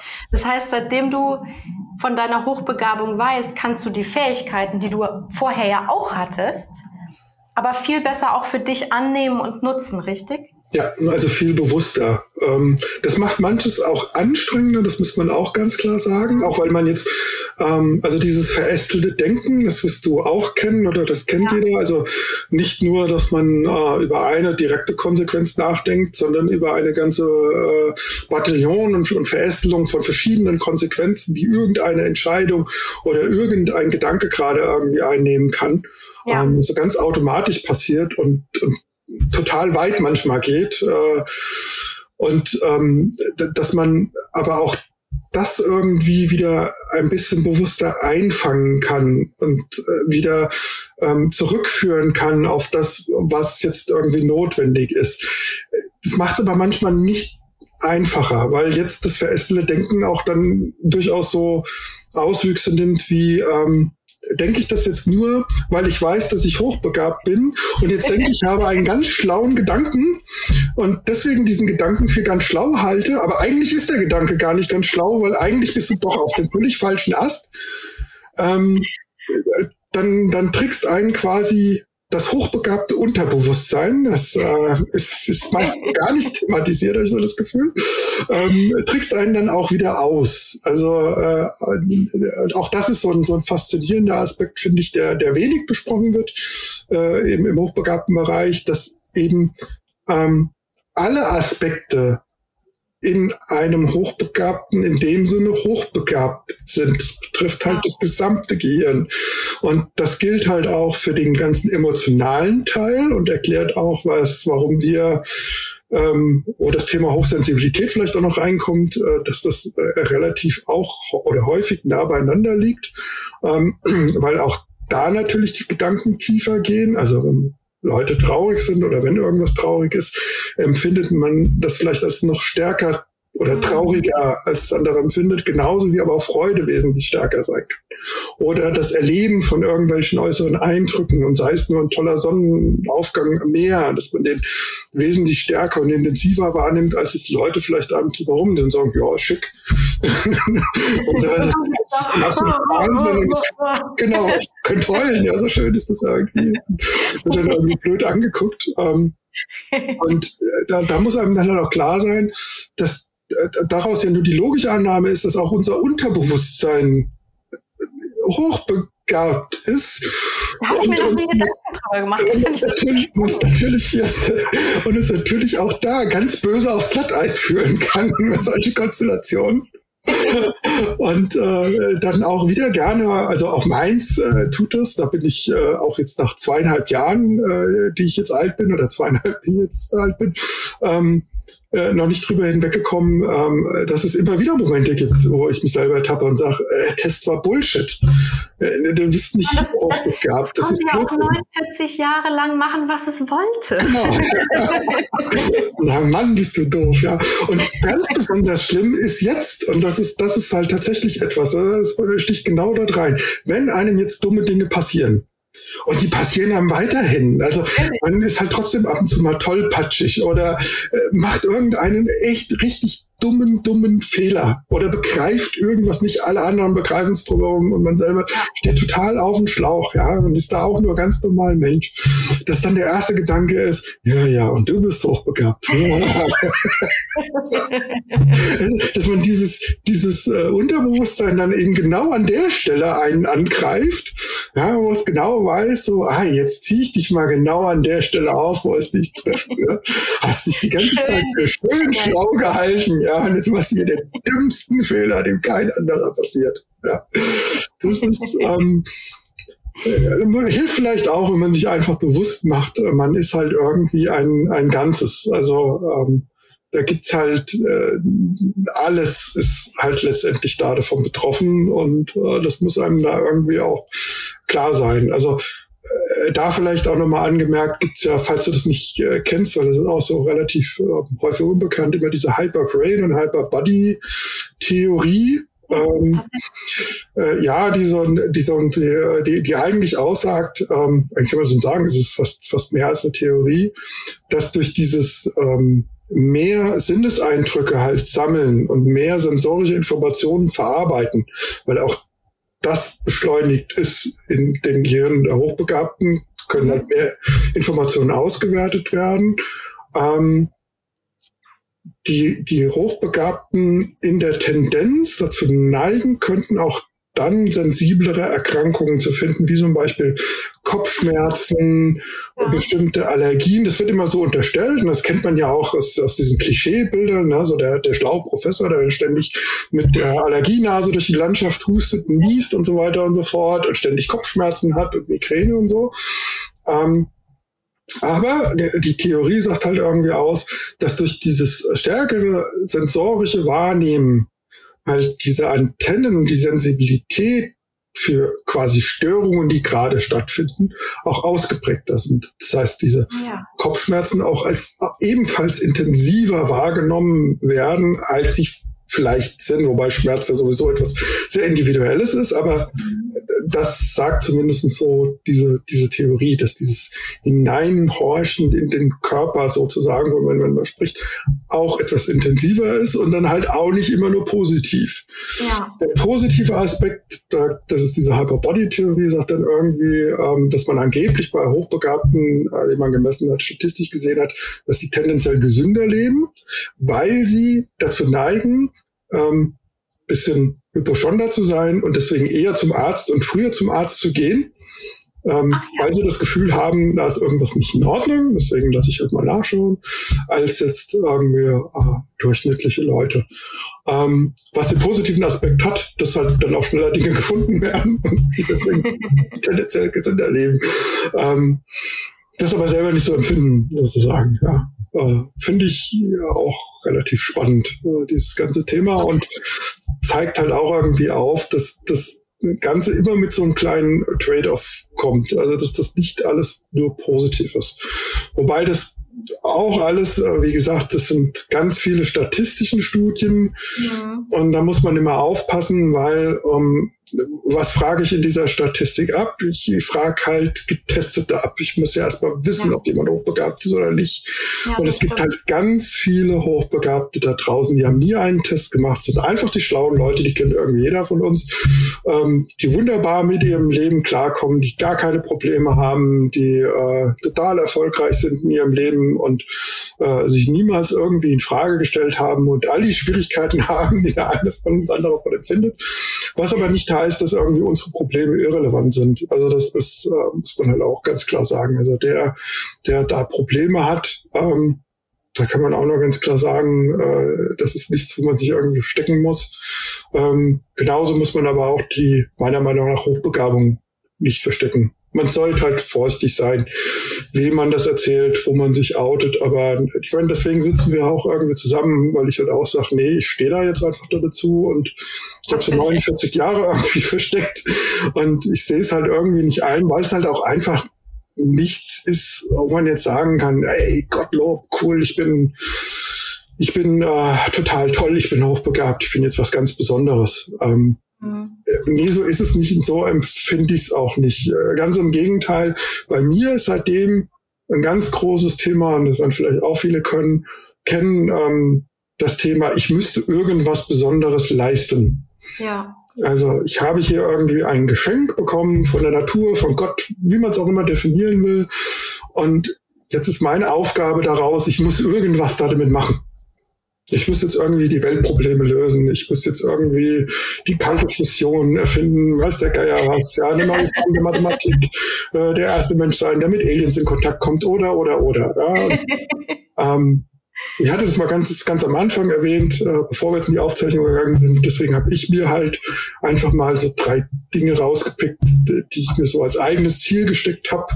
Ähm, ich hatte vorhin erzählt, ich äh, will ein Buch schreiben, ich will eine, ein, einen Song aufnehmen und einen Song schreiben und ich möchte irgendwann nochmal ein Videospiel äh, programmieren. Man hinter mir sieht, ich bin passionierter Videospieler, Sammler.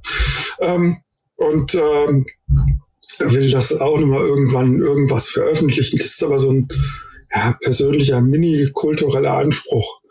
Das ist jetzt nichts, was die Welt rettet, um Gottes Was ist einfach das, wo ich, wo ich sage, ich muss, ich habe irgendwie das Gefühl, ich müsste jetzt auch diese Fähigkeiten irgendwie nutzen und ausprobieren. Und habe mir halt einfach die drei Felder genommen und äh, ja, das erste habe ich geschafft. Also ich, habe ein Kinderbuch im letzten Jahr veröffentlicht. Oh, wie schön. Und, wie heißt das? Ähm, der äh, Weihnachtsbär, der Osterwolf und ein Hellewurm. Ach, wie süß. Wer sich jetzt fragt, was ein Hellewurm ist, soll er das Buch lesen? Keine Werbung.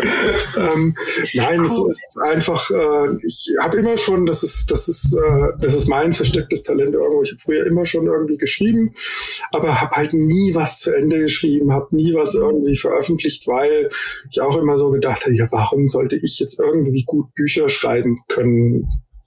Ja, Also nur weil ich die Empfindung habe und ähm, die, die Entdeckung der Hochbegaben hat mir einfach so einen Impuls gegeben, wo ich gesagt habe, so, jetzt mache ich es, jetzt ziehe ich es einfach durch. Ob es gut ist, weiß ich nicht. Meine Kinder finden die Storys gut, das reicht mir. Also, und äh, ja, jetzt sitze ich irgendwie an dem zweiten Buch, weil das erste so Spaß gemacht hat. Aber was toll daran war, und deswegen kann ich es irgendwie jedem nur empfehlen, sich irgendwie sowas rauszupicken, mhm. ist das Beschäftigen an sich auch da damit. Ähm, das war eine ja. sehr anregende Geschichte. Wie veröffentliche ich ein Buch? Da gibt's ja äh, klingt erstmal total einfach, das kann heute jeder. Ne? Da gibt's ja ähm, den, den selbst einen Eigenverlag, den jeder wählen kann. Es äh, kostet auch alles kein großes Geld mehr. Aber wenn man dann das mal macht, ganz so simpel ist es dann doch nicht. Man muss dann doch ganz viele Dinge machen. Ähm, bei mir war es, als ein Kinderbuch kam, kam dann auch die Frage auf, ja, was kommt denn aufs Cover? Äh, nur, ein, nur ein Titeltext finde ich halt auch doof da muss irgendeine Grafik drauf. Wo kriege ich eine Grafik her? Ja, dann guckt man erstmal, ob man irgendwie einen Grafiker anheuern kann. Und dann denkt man, pff, das kostet jetzt aber viel Geld für so ein Hobbyprojekt, ist auch ein bisschen blöd. Und dann habe ich mir, endet es da drin, dass ich mir eine Zeichensoftware gekauft habe, ein Grafiktablett und habe einfach selber drin rumgemalt, bis ich dann irgendwann auch noch ein paar Grafiken gemalt hatte für das Kinderbuch. also auch noch irgendwie selbstständig, ja. Und ja, das alles äh, zusammen gemacht habe und die Reise, die war halt äußerst anregend und irgendwie total toll. Und dabei habe ich halt eine Lektion gelernt, dass was mir unfassbar hilft gegen die Müdigkeit im Alltag oder auch die Müdigkeit aus dem Job heraus, ist, dass mein Hirn offensichtlich einfach Futter braucht. Ja. Also, dass es nicht gut ist, sich dann abends einfach auf die Couch zu sitzen, was ich trotzdem auch gerne mal mache. Als äh, Serienjunkie kenne ich mich da auch eine Serienversion aus. Aber äh, trotzdem eben irgendwo so diese diese Hobbys jetzt irgendwie äh, nachgehe oder nachentwickle, die ich vorher nicht so viel Zeit eingeräumt habe, weil ich auf dem Trichter war, meine Müdigkeit kommt von einer irgendwie gearteten Überarbeitung. Ich habe einen anstrengenden Job. Es ist völlig logisch, dass ich müde bin und ähm, deswegen muss ich mich dann abends besonders ausruhen, damit ich am nächsten Tag dann wieder fit bin.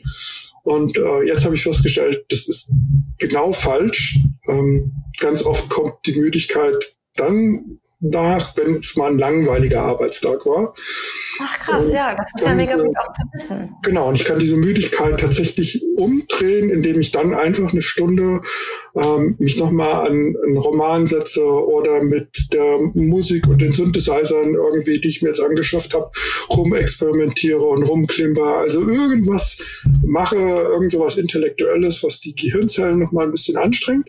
Dann geht's mir danach äh, tatsächlich besser und ich bin dann wesentlich wacher. Ist auch sowas, was man dann einfach mal probiert, was ich nie probiert hätte, wenn ich nicht vorher diesen Test gemacht hätte. Ja. Also das ändert halt einfach auch viel im, im eigenen Verhalten. Ja, und das ist ja, tolle Erkenntnis. Ja, diese, diese Müdigkeit haben ja auch viele. Ne? Und wenn man dann, ohne zu wissen, dass man hochbegabt ist, zu einem Arzt geht, hört man ja auch oft, ja, arbeiten Sie denn viel? Ja, okay, dann ist das wahrscheinlich der Stress. Genau. Genau. Und dann wird alles immer auf den Stress reduziert und man wundert sich dann, dass es nicht besser wird, wenn man diesen Stress meidet. Ja, es ist, ähm, heißt jetzt nicht, dass wir uns alle Stress ausrufen sollen, sondern man muss es aber ausprobieren. Man kann es äh, jedem nur mal anraten, wenn da draußen ein Hochbegabter ist, der dieses Phänomen kennt, abends immer müde ist. Probieren. Es ist ja, ist ja nichts Schlimmes da dabei. Sich einfach mal irgendwas suchen, irgendwas, was Intellektuelles. Löst, knobelt mal irgendwas. Macht ein paar Logiktests. Damit kann man das auch relativ genau, genau. Damit kann man das einfach mal ausprobieren, ähm, ob sich dann bei jemandem was verändert.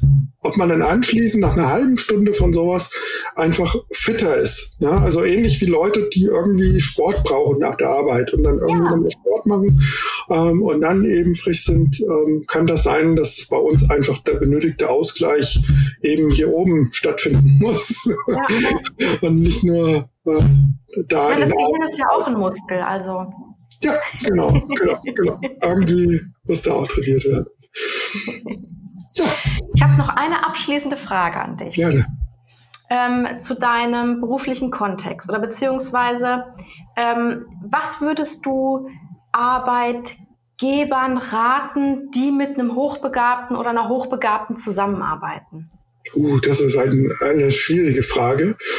Ähm, es kommt natürlich erstens mal auf das Arbeitsumfeld an. Also ist es generell ein, ein schon relativ anspruchsvolles äh, Arbeitgeber, Arbeitsumfeld, ähm, dann gibt es da sicherlich mehr Möglichkeiten, als wenn das jetzt ähm, irgendein einfacher Betrieb ist. Ich will jetzt mit Absicht keine Branchen nennen, nicht, dass man irgendwas erlebt, aber ich glaube, jeder weiß, was irgendwie gemeint ist.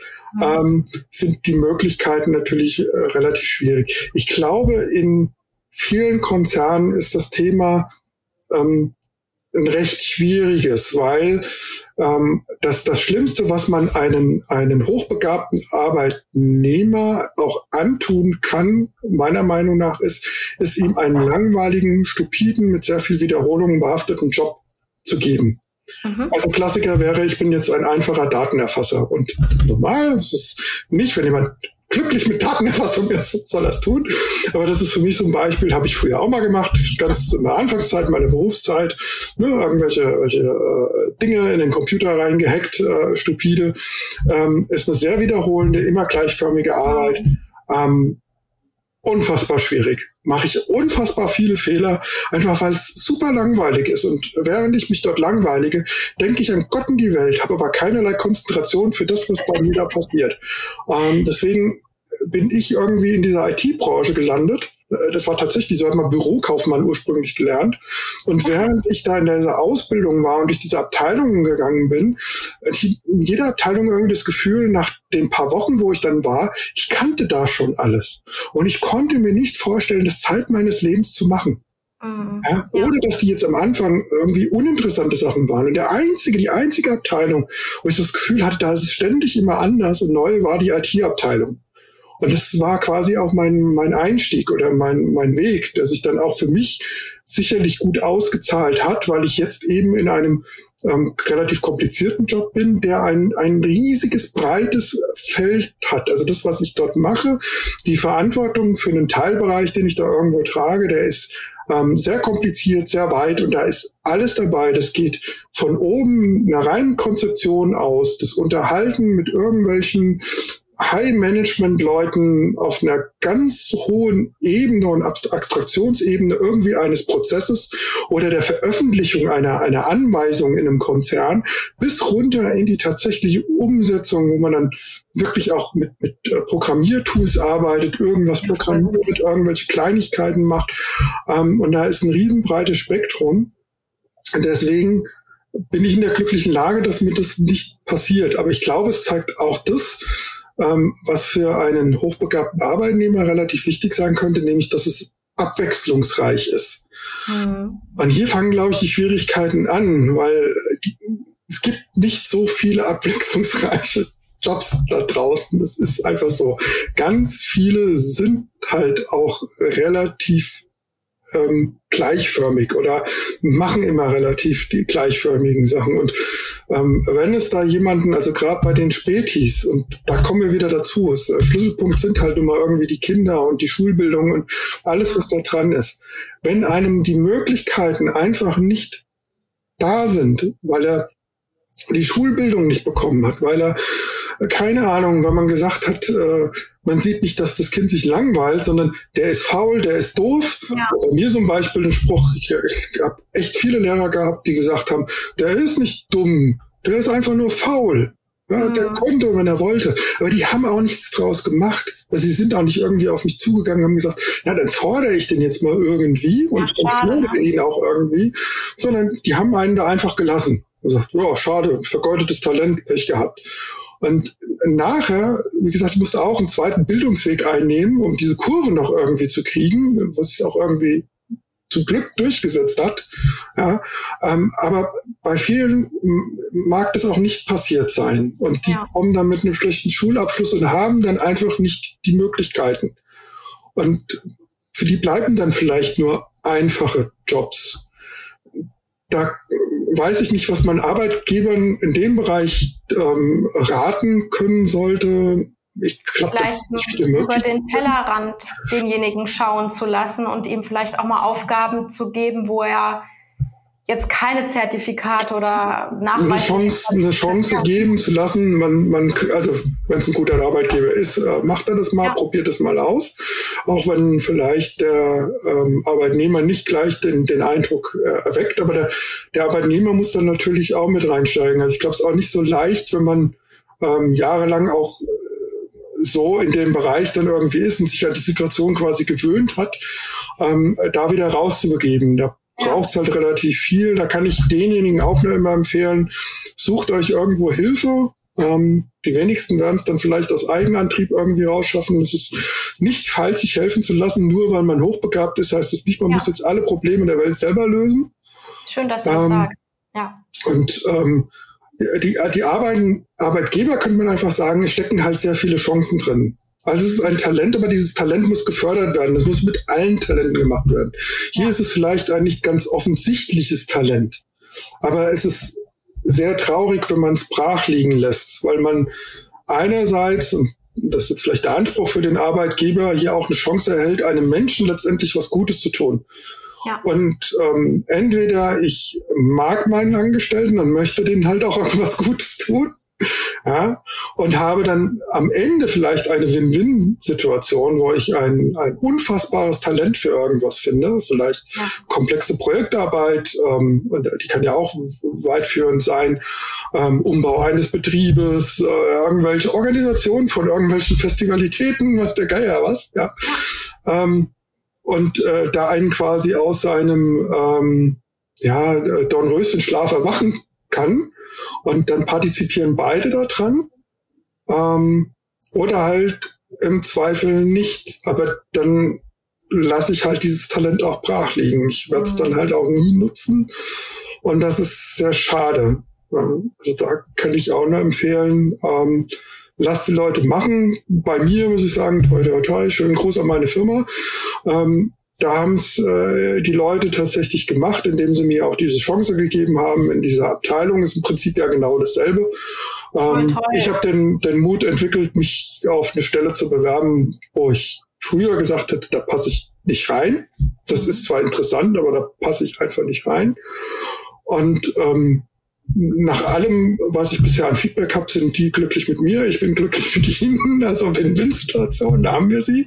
Die, äh, der Konzern hat gewonnen, ähm, weil es hätte ansonsten passieren äh, oder es wäre sehr wahrscheinlich passiert, dass ich gekündigt hätte, wenn ich die oh. Möglichkeit nicht bekommen hatte. Also ich habe ja. mich tatsächlich äh, dann schon mit den ersten Headhuntern auch unterhalten. Ähm, weil nachdem mir das alles bewusst war, ich die Situation als sehr unerträglich empfunden hatte und gemerkt habe, ich muss was tun. Es ist auch eine sehr traurige Situation für mich auch gewesen, weil ich hatte gesagt, ich hatte ein Team und ich hatte ein tolles Team oder es ist ein tolles Team ähm, mit ganz tollen äh, Leuten, äh, mit denen ich auch äh, super toll klargekommen bin und mich äh, wirklich auch gut verstanden habe. Ähm, aber für mich war dann total klar, was ich tun musste, auch irgendwie. Ähm, und dass ich einen Wechsel gebraucht habe. Und ich habe dann auch den Blick in die Vergangenheit gerichtet und festgestellt, ich war zwar nicht in so vielen Firmen unterwegs, also in meinem gesamten Leben war ich gerade mal in drei Firmen, das ist jetzt die dritte Firma, an der ich angestellt bin. Ähm, aber ich bin in relativ vielen Abteilungen und Gruppen rumgekommen und habe zwar immer so meine, meine Kernexpertise, also es war damals Datenbanken, aber es ist mhm. behalten und ausgebaut, aber immer in ganz vielen Richtungen auch entwickelt und ständig immer neue Dinge gemacht. Ähm, und Mega. das ist, glaube ich, äh, das, was für mich irgendwie unterm Strich doch ausgezahlt hat, ähm, wo ich so auch zufrieden sein kann, wenn gleich ab und zu das kleine Männchen kommt und sagt, ah, vielleicht hättest du ja das Weltenergieproblem lösen können. das ist einfach so. Ich äh, bewundere ja zum Beispiel Harald Lech und äh, habe seinen, hab seinen äh, Kanal abonniert und äh, tapp mich dann über den Gedanken, was wäre, wenn ich so jemanden irgendwie als Physiklehrer gehabt hätte und Mentor und vielleicht in die Richtung gegangen wäre. Vielleicht hätte ich dann meinen YouTube-Kanal oder so. Vielleicht kannst du das machen, wenn du mit deinen jetzigen Projekten fertig bist. Mit deinem Buch und deiner Musik und dem Videospiel. ja, aber du merkst schon, ja, das ist ja dann auch alles so. Ich, äh, ich denke denk dann manchmal drüber nach, vielleicht müsste ich mir doch mal irgendwann ein Sabbatical nehmen, um das auch alles äh, zielgerecht umsetzen zu können, weil das ist das andere Thema. Man hat immer so viele Dinge und keine Zeit. Der Tag. So viele Ideen, so viele Interessen. Man findet so extrem viel spannend und ja.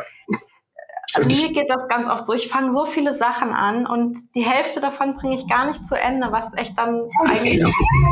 Ist mir auch immer früher ganz viel vorgeworfen worden, auch von meinen Eltern. Das ist wieder die Elternkritik. Ähm, mach doch mal Dinge fertig. Ja, und, ähm, ja, und dann gibt's aber Barbara Scher, äh, die verschiedenen Mentalitäten, der sogenannte Scanner-Typ. Ja. Ähm, äh, da fühle ich mich auch identifiziert, äh, nebst ja. äh, dem haptischen Lerntyp. Also ich begreife Dinge und lerne Dinge über das einfache Tun.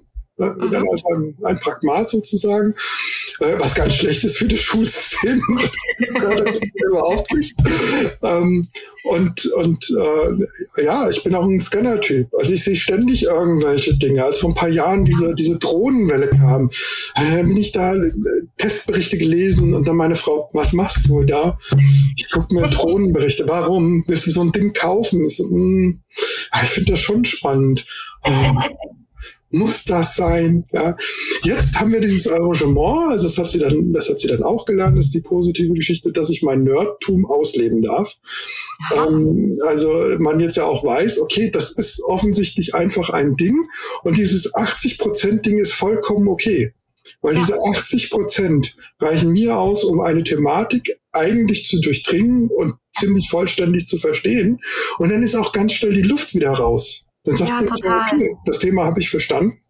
Ähm, klasse, bin ich durch. Ja. Ich habe dann ein interessantes Gespräch mit einem, mit einem Arbeitskollegen gehabt, der, der auch äh, hochbegabt ist, äh, einer von denen ich dann auch geoutet habe, der das auch zu seiner Maxime gemacht hat, der zum Beispiel sagte, der hat mal Interesse gehabt am Fotografieren.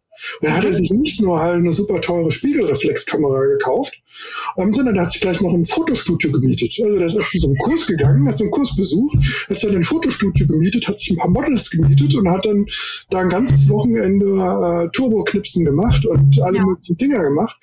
Und dann war es auch wieder okay. Ja. Und dann ähm, ist das Thema auch wieder durch. Und dann widmet er sich irgendwie dem nächsten Thema.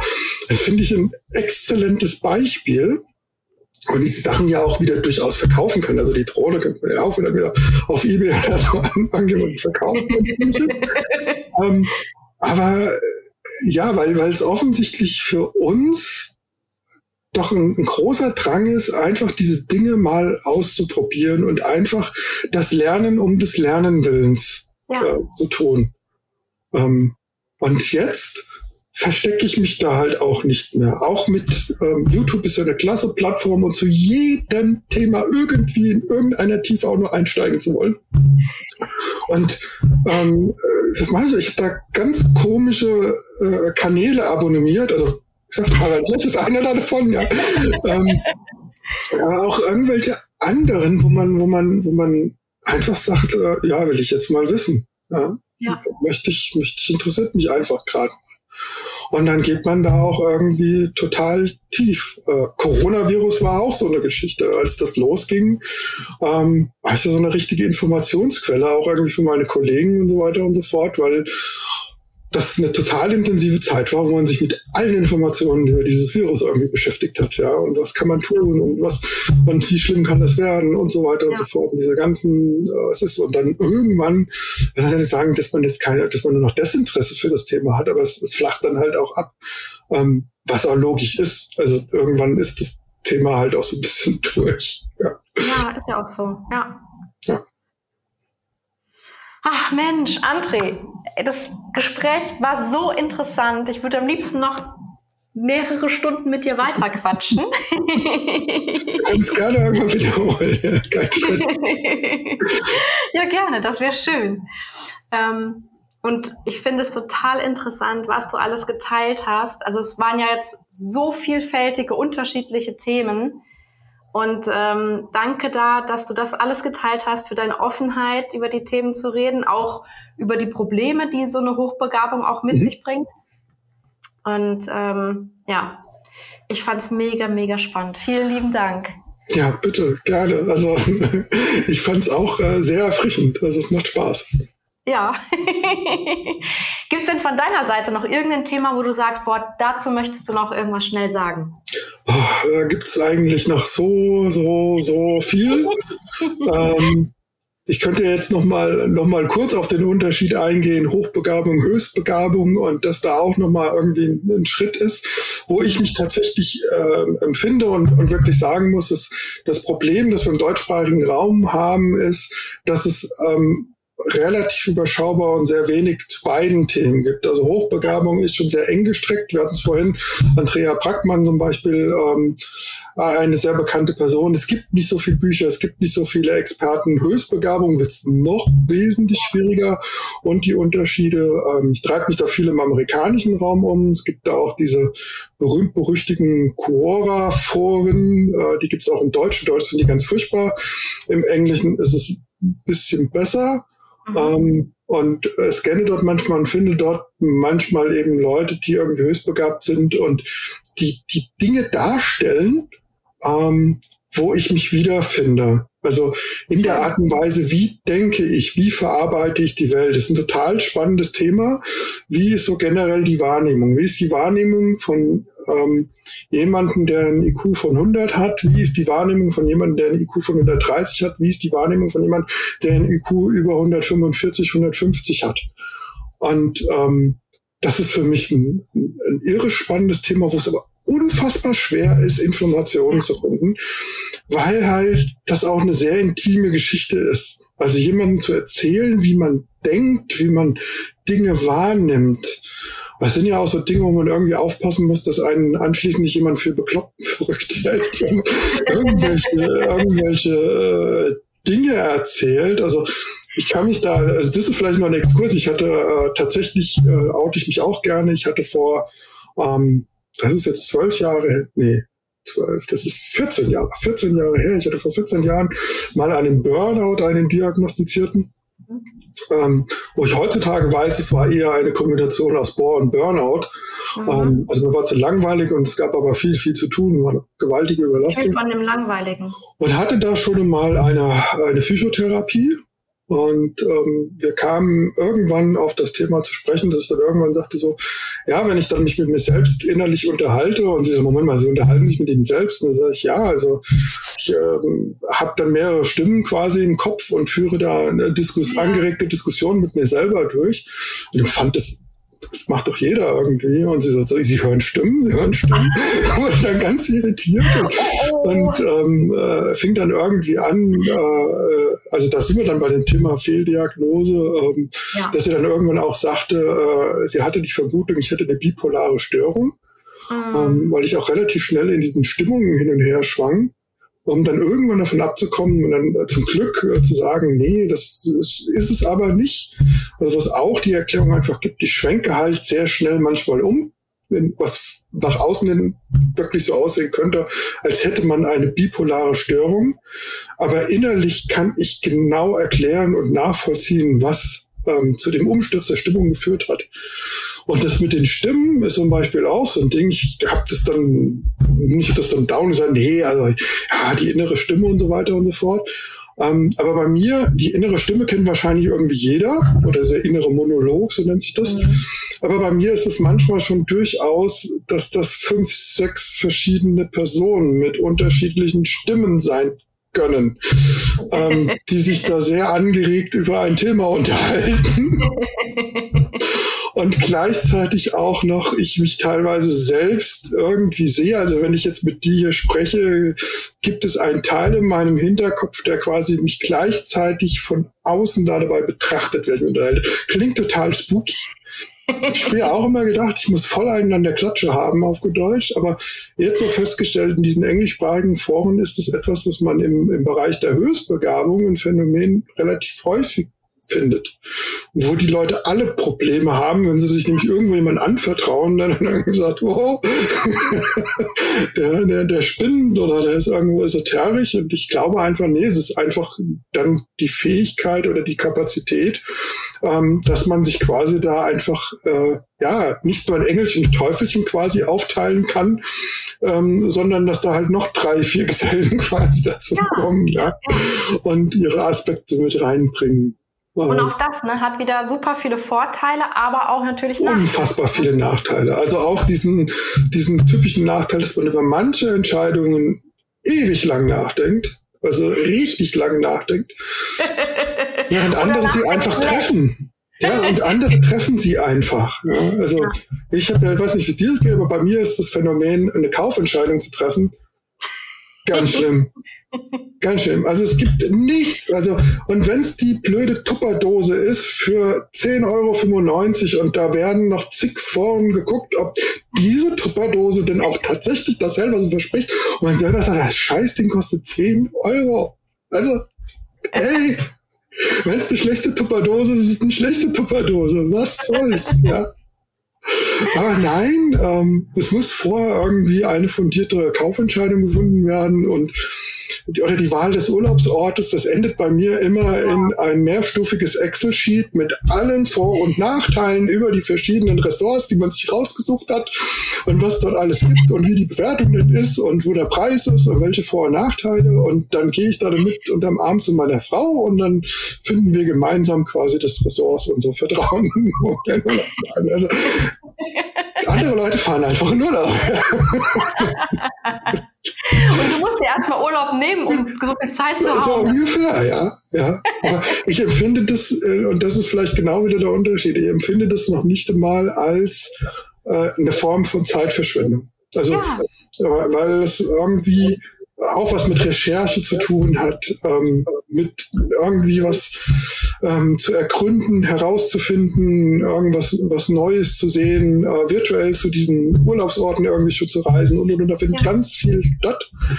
Und ähm, ich finde eine passende Person, wer kennt's nicht, die Big Bang Theory, Dr. Sheldon Cooper, der sich wie Bolle freut, dass er heute Abend seinen Computer neu formatieren und aufsetzen darf. Und das zu einem Party-Happening verwandelt, wo jeder andere sagt, äh, oh, Nerd, du schwimmst, ja. Aber so geht's einem dann irgendwie so. Wow, cool, ich kann in einem Excel-Sheet tausende von Dingen irgendwie auswerten. hey. also. Oh. Oh Mann, das ist echt witzig. Aber es ist halt auch so einfach, ne? Ja, es ist, äh, da ticken wir dann halt vielleicht auch ein bisschen anders. Aber ich finde, man muss sich nicht verstecken, man sollte es, man sollte irgendwie dazu stehen und äh, so Sendungen wie Big Bang Theory finde ich äh, deswegen auch relativ klasse, weil die machen es einem dann vielleicht ein bisschen einfacher. Ich habe auch stilecht bei mir auf dem Monitor in der Firma einen kleinen Dr. Sheldon Cooper Wackelkopf stehen, Ach, super. Äh, den mir meine Frau geschenkt hat. Und zwar noch lange bevor ich getestet worden bin. Das ist. Frau ist echt cool. ja, das ist nicht der Dinge. Also, das ist auch etwas, äh, wo ich echt noch lange drüber reden könnte ihre Sicht auf mich. Und das äh, komischerweise ich sie immer für die intelligentere von uns halten und bei ihr ist es genau gedreht. Sie hält mich für den intelligenteren von uns beiden und sagt. Äh, Boah, ich würde mich ja echt freuen, wenn deine Frau auch so einen Test macht, ne? Das fände ich richtig spannend. Ja, aber ähm, wie, wie habe ich es so schön treffend formuliert? Ich habe damals bei meinem Test gesa gesagt, als mich äh, der, der Coach damals gefragt hat, was hast du denn Angst? Und ich gesagt, äh, relativ einfach. Das äh, kommt, gratuliere, Sie sind ein Äffchen. Ja. das ist halt einfach. Also es ist ja, ist ja so, dass wir innerlich schon irgendwie spüren, ähm, ja, da ist was, das könnte durchaus sein. Und das ist dieses Festhalten auch so ein bisschen da dran. Und es könnte ja jetzt das Gegenteil rauskommen und dann kommt dann raus, gratuliere, ihr IQ liegt irgendwie bei 80 oder sowas, also unterdurchschnittlich, ja. Ähm, da hat man ja schon Angst vor, ne? weil es dann nämlich keine Möglichkeit mehr gibt, dass es, dass, dass dieses Thema dann eine Lösung für die Probleme ist, die es man hat, eine Erklärung. Es beschäftigt einen ja auch tatsächlich. Ja. Also es ist so, ähm, ich weiß nicht, wie es da anderen geht, aber mir ging es so, dass ich Zeit meines Lebens immer gemerkt habe, da ist irgendwas. Also der Klassiker ist, den man ganz oft liest, auch da wieder Standardwerk Bachmann, aber auch alle anderen schreiben das, dieses Alien-Gefühl, dieses Einsamkeitsgefühl, dieses ähm, nicht zugehörig zu sein, irgendwie anders zu sein, dass irgendwas mit einem nicht stimmt ähm, dass ich schon seit jungen Jahren irgendwie gehabt habe, dass es eigentlich schon immer normal war. Also ich kann nicht zählen, wie oft ich beim Einschlafen gedacht habe, boah, was stimmt nicht mit mir. Ähm, auch lange Zeit, jetzt weiß ich. Und ähm, das, das halt auch daraus resultiert, dass man tatsächlich auch ein Stück weit einsam ist, weil äh, ne, da, da sind halt weniger in der, in der Range, äh, wo man sich befindet. Und das merkt man, das spürt man irgendwo instinktiv. Das ist das, was dann Unentdeckten auch manchmal krank macht und auch zu vielen ja. ähm, Krankheiten und Verstimmungen äh, führt. Und ähm, dieses ähm, die, die, die Angst ist natürlich dann auch immer irgendwie gegeben, dass so ein Test sowohl das bestätigt wird, also man sich natürlich vorher dann auch Gedanken macht, ja, und was bedeutet das wenn es so ist, wie muss ich da mein vergangenes Leben sehen? Aber auch die Angst, dass es das nicht ist und diese Suche nach dem, was stimmt nicht mit mir, weitergeht. Ja. Und man das weiterhin nicht gefunden hat und nicht weiß, was da irgendwie mit einem los ist oder los sein kann. Ja, genauso aber auch, äh, wie ich schon anfangs gesagt habe, man extrem aufpassen muss, dass man nicht sagt, das ist es jetzt also ich jetzt weiß, ich bin hochbegabt, da hängen alle meine Probleme, juhu, ich habe es gefunden, es ist alles, es ist das. Ähm, Finde ich, sollte man vorsichtig sein und heißt es nicht, dass ich jeder gleich einen Physiotherapeuten suchen muss, Gottes Willen, ähm, aber vielleicht doch mal irgendwo auch innehalten, gucken, vielleicht irgendwie aufschreiben, äh, das betrachten, kann es das wirklich sein? Ja. Nicht, dass es doch irgendwas anderes ist, weil dann kommt es, also dann kommt es halt doch wieder irgendwo hoch und führt dann zu den nächsten Problemen, die man irgendwo hat. Ja. Das stimmt.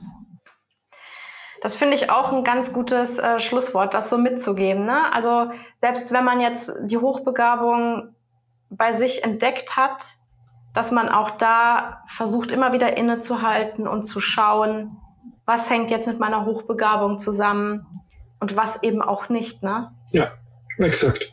Also ja. da wirklich und sich Zeit nehmen. Das ist der andere Tipp, den ich geben kann. Es ist ein Prozess. Also je älter der Spätentdeckte da draußen ist, desto mehr Zeit wird es sicherlich brauchen, um dann sich da auch irgendwie dran zu gewöhnen und irgendwie dran was zu machen. Aber was man halt auch sagen kann, ähm, du bist anschließend immer noch dieselbe Person. Mhm. Die Hochbegabung war immer da. Die ist nicht ja. plötzlich über einen Schalter eingeschaltet worden. Sie ist sich jetzt nur bewusst. Ähm, und da muss man sich halt auch klar sein, dass die Probleme, die man dann gegebenenfalls hat, sich auch nicht auf Knopfdruck und Schalterdruck lösen. Nur weil dieser Schalter umgestellt worden ist, macht es jetzt eine Puff und das ist jetzt alles weg. Und dass das einfach dauert und dass man sich viel Zeit nehmen muss und gegebenenfalls so viel Hilfe, wie man halt irgendwie braucht oder es selber empfindet. Das ist schön, dass du das so sagst. also Bisschen was gelernt in der Zeit. ja. Dann nochmal vielen, vielen lieben Dank. Ja, Auch jetzt für dieses echt schöne Schlusswort, was ich am liebsten direkt so hätte stehen gelassen. Ähm, ja, es war mir eine große Freude. Und ähm, ich hoffe, dass wir das auf jeden Fall nochmal dann zu anderen Aspekten, vielleicht auch dann mehr fokussiert auf deine Höchstbegabung, mal das Gespräch fortführen. Ja, gerne. Okay. Danke, André.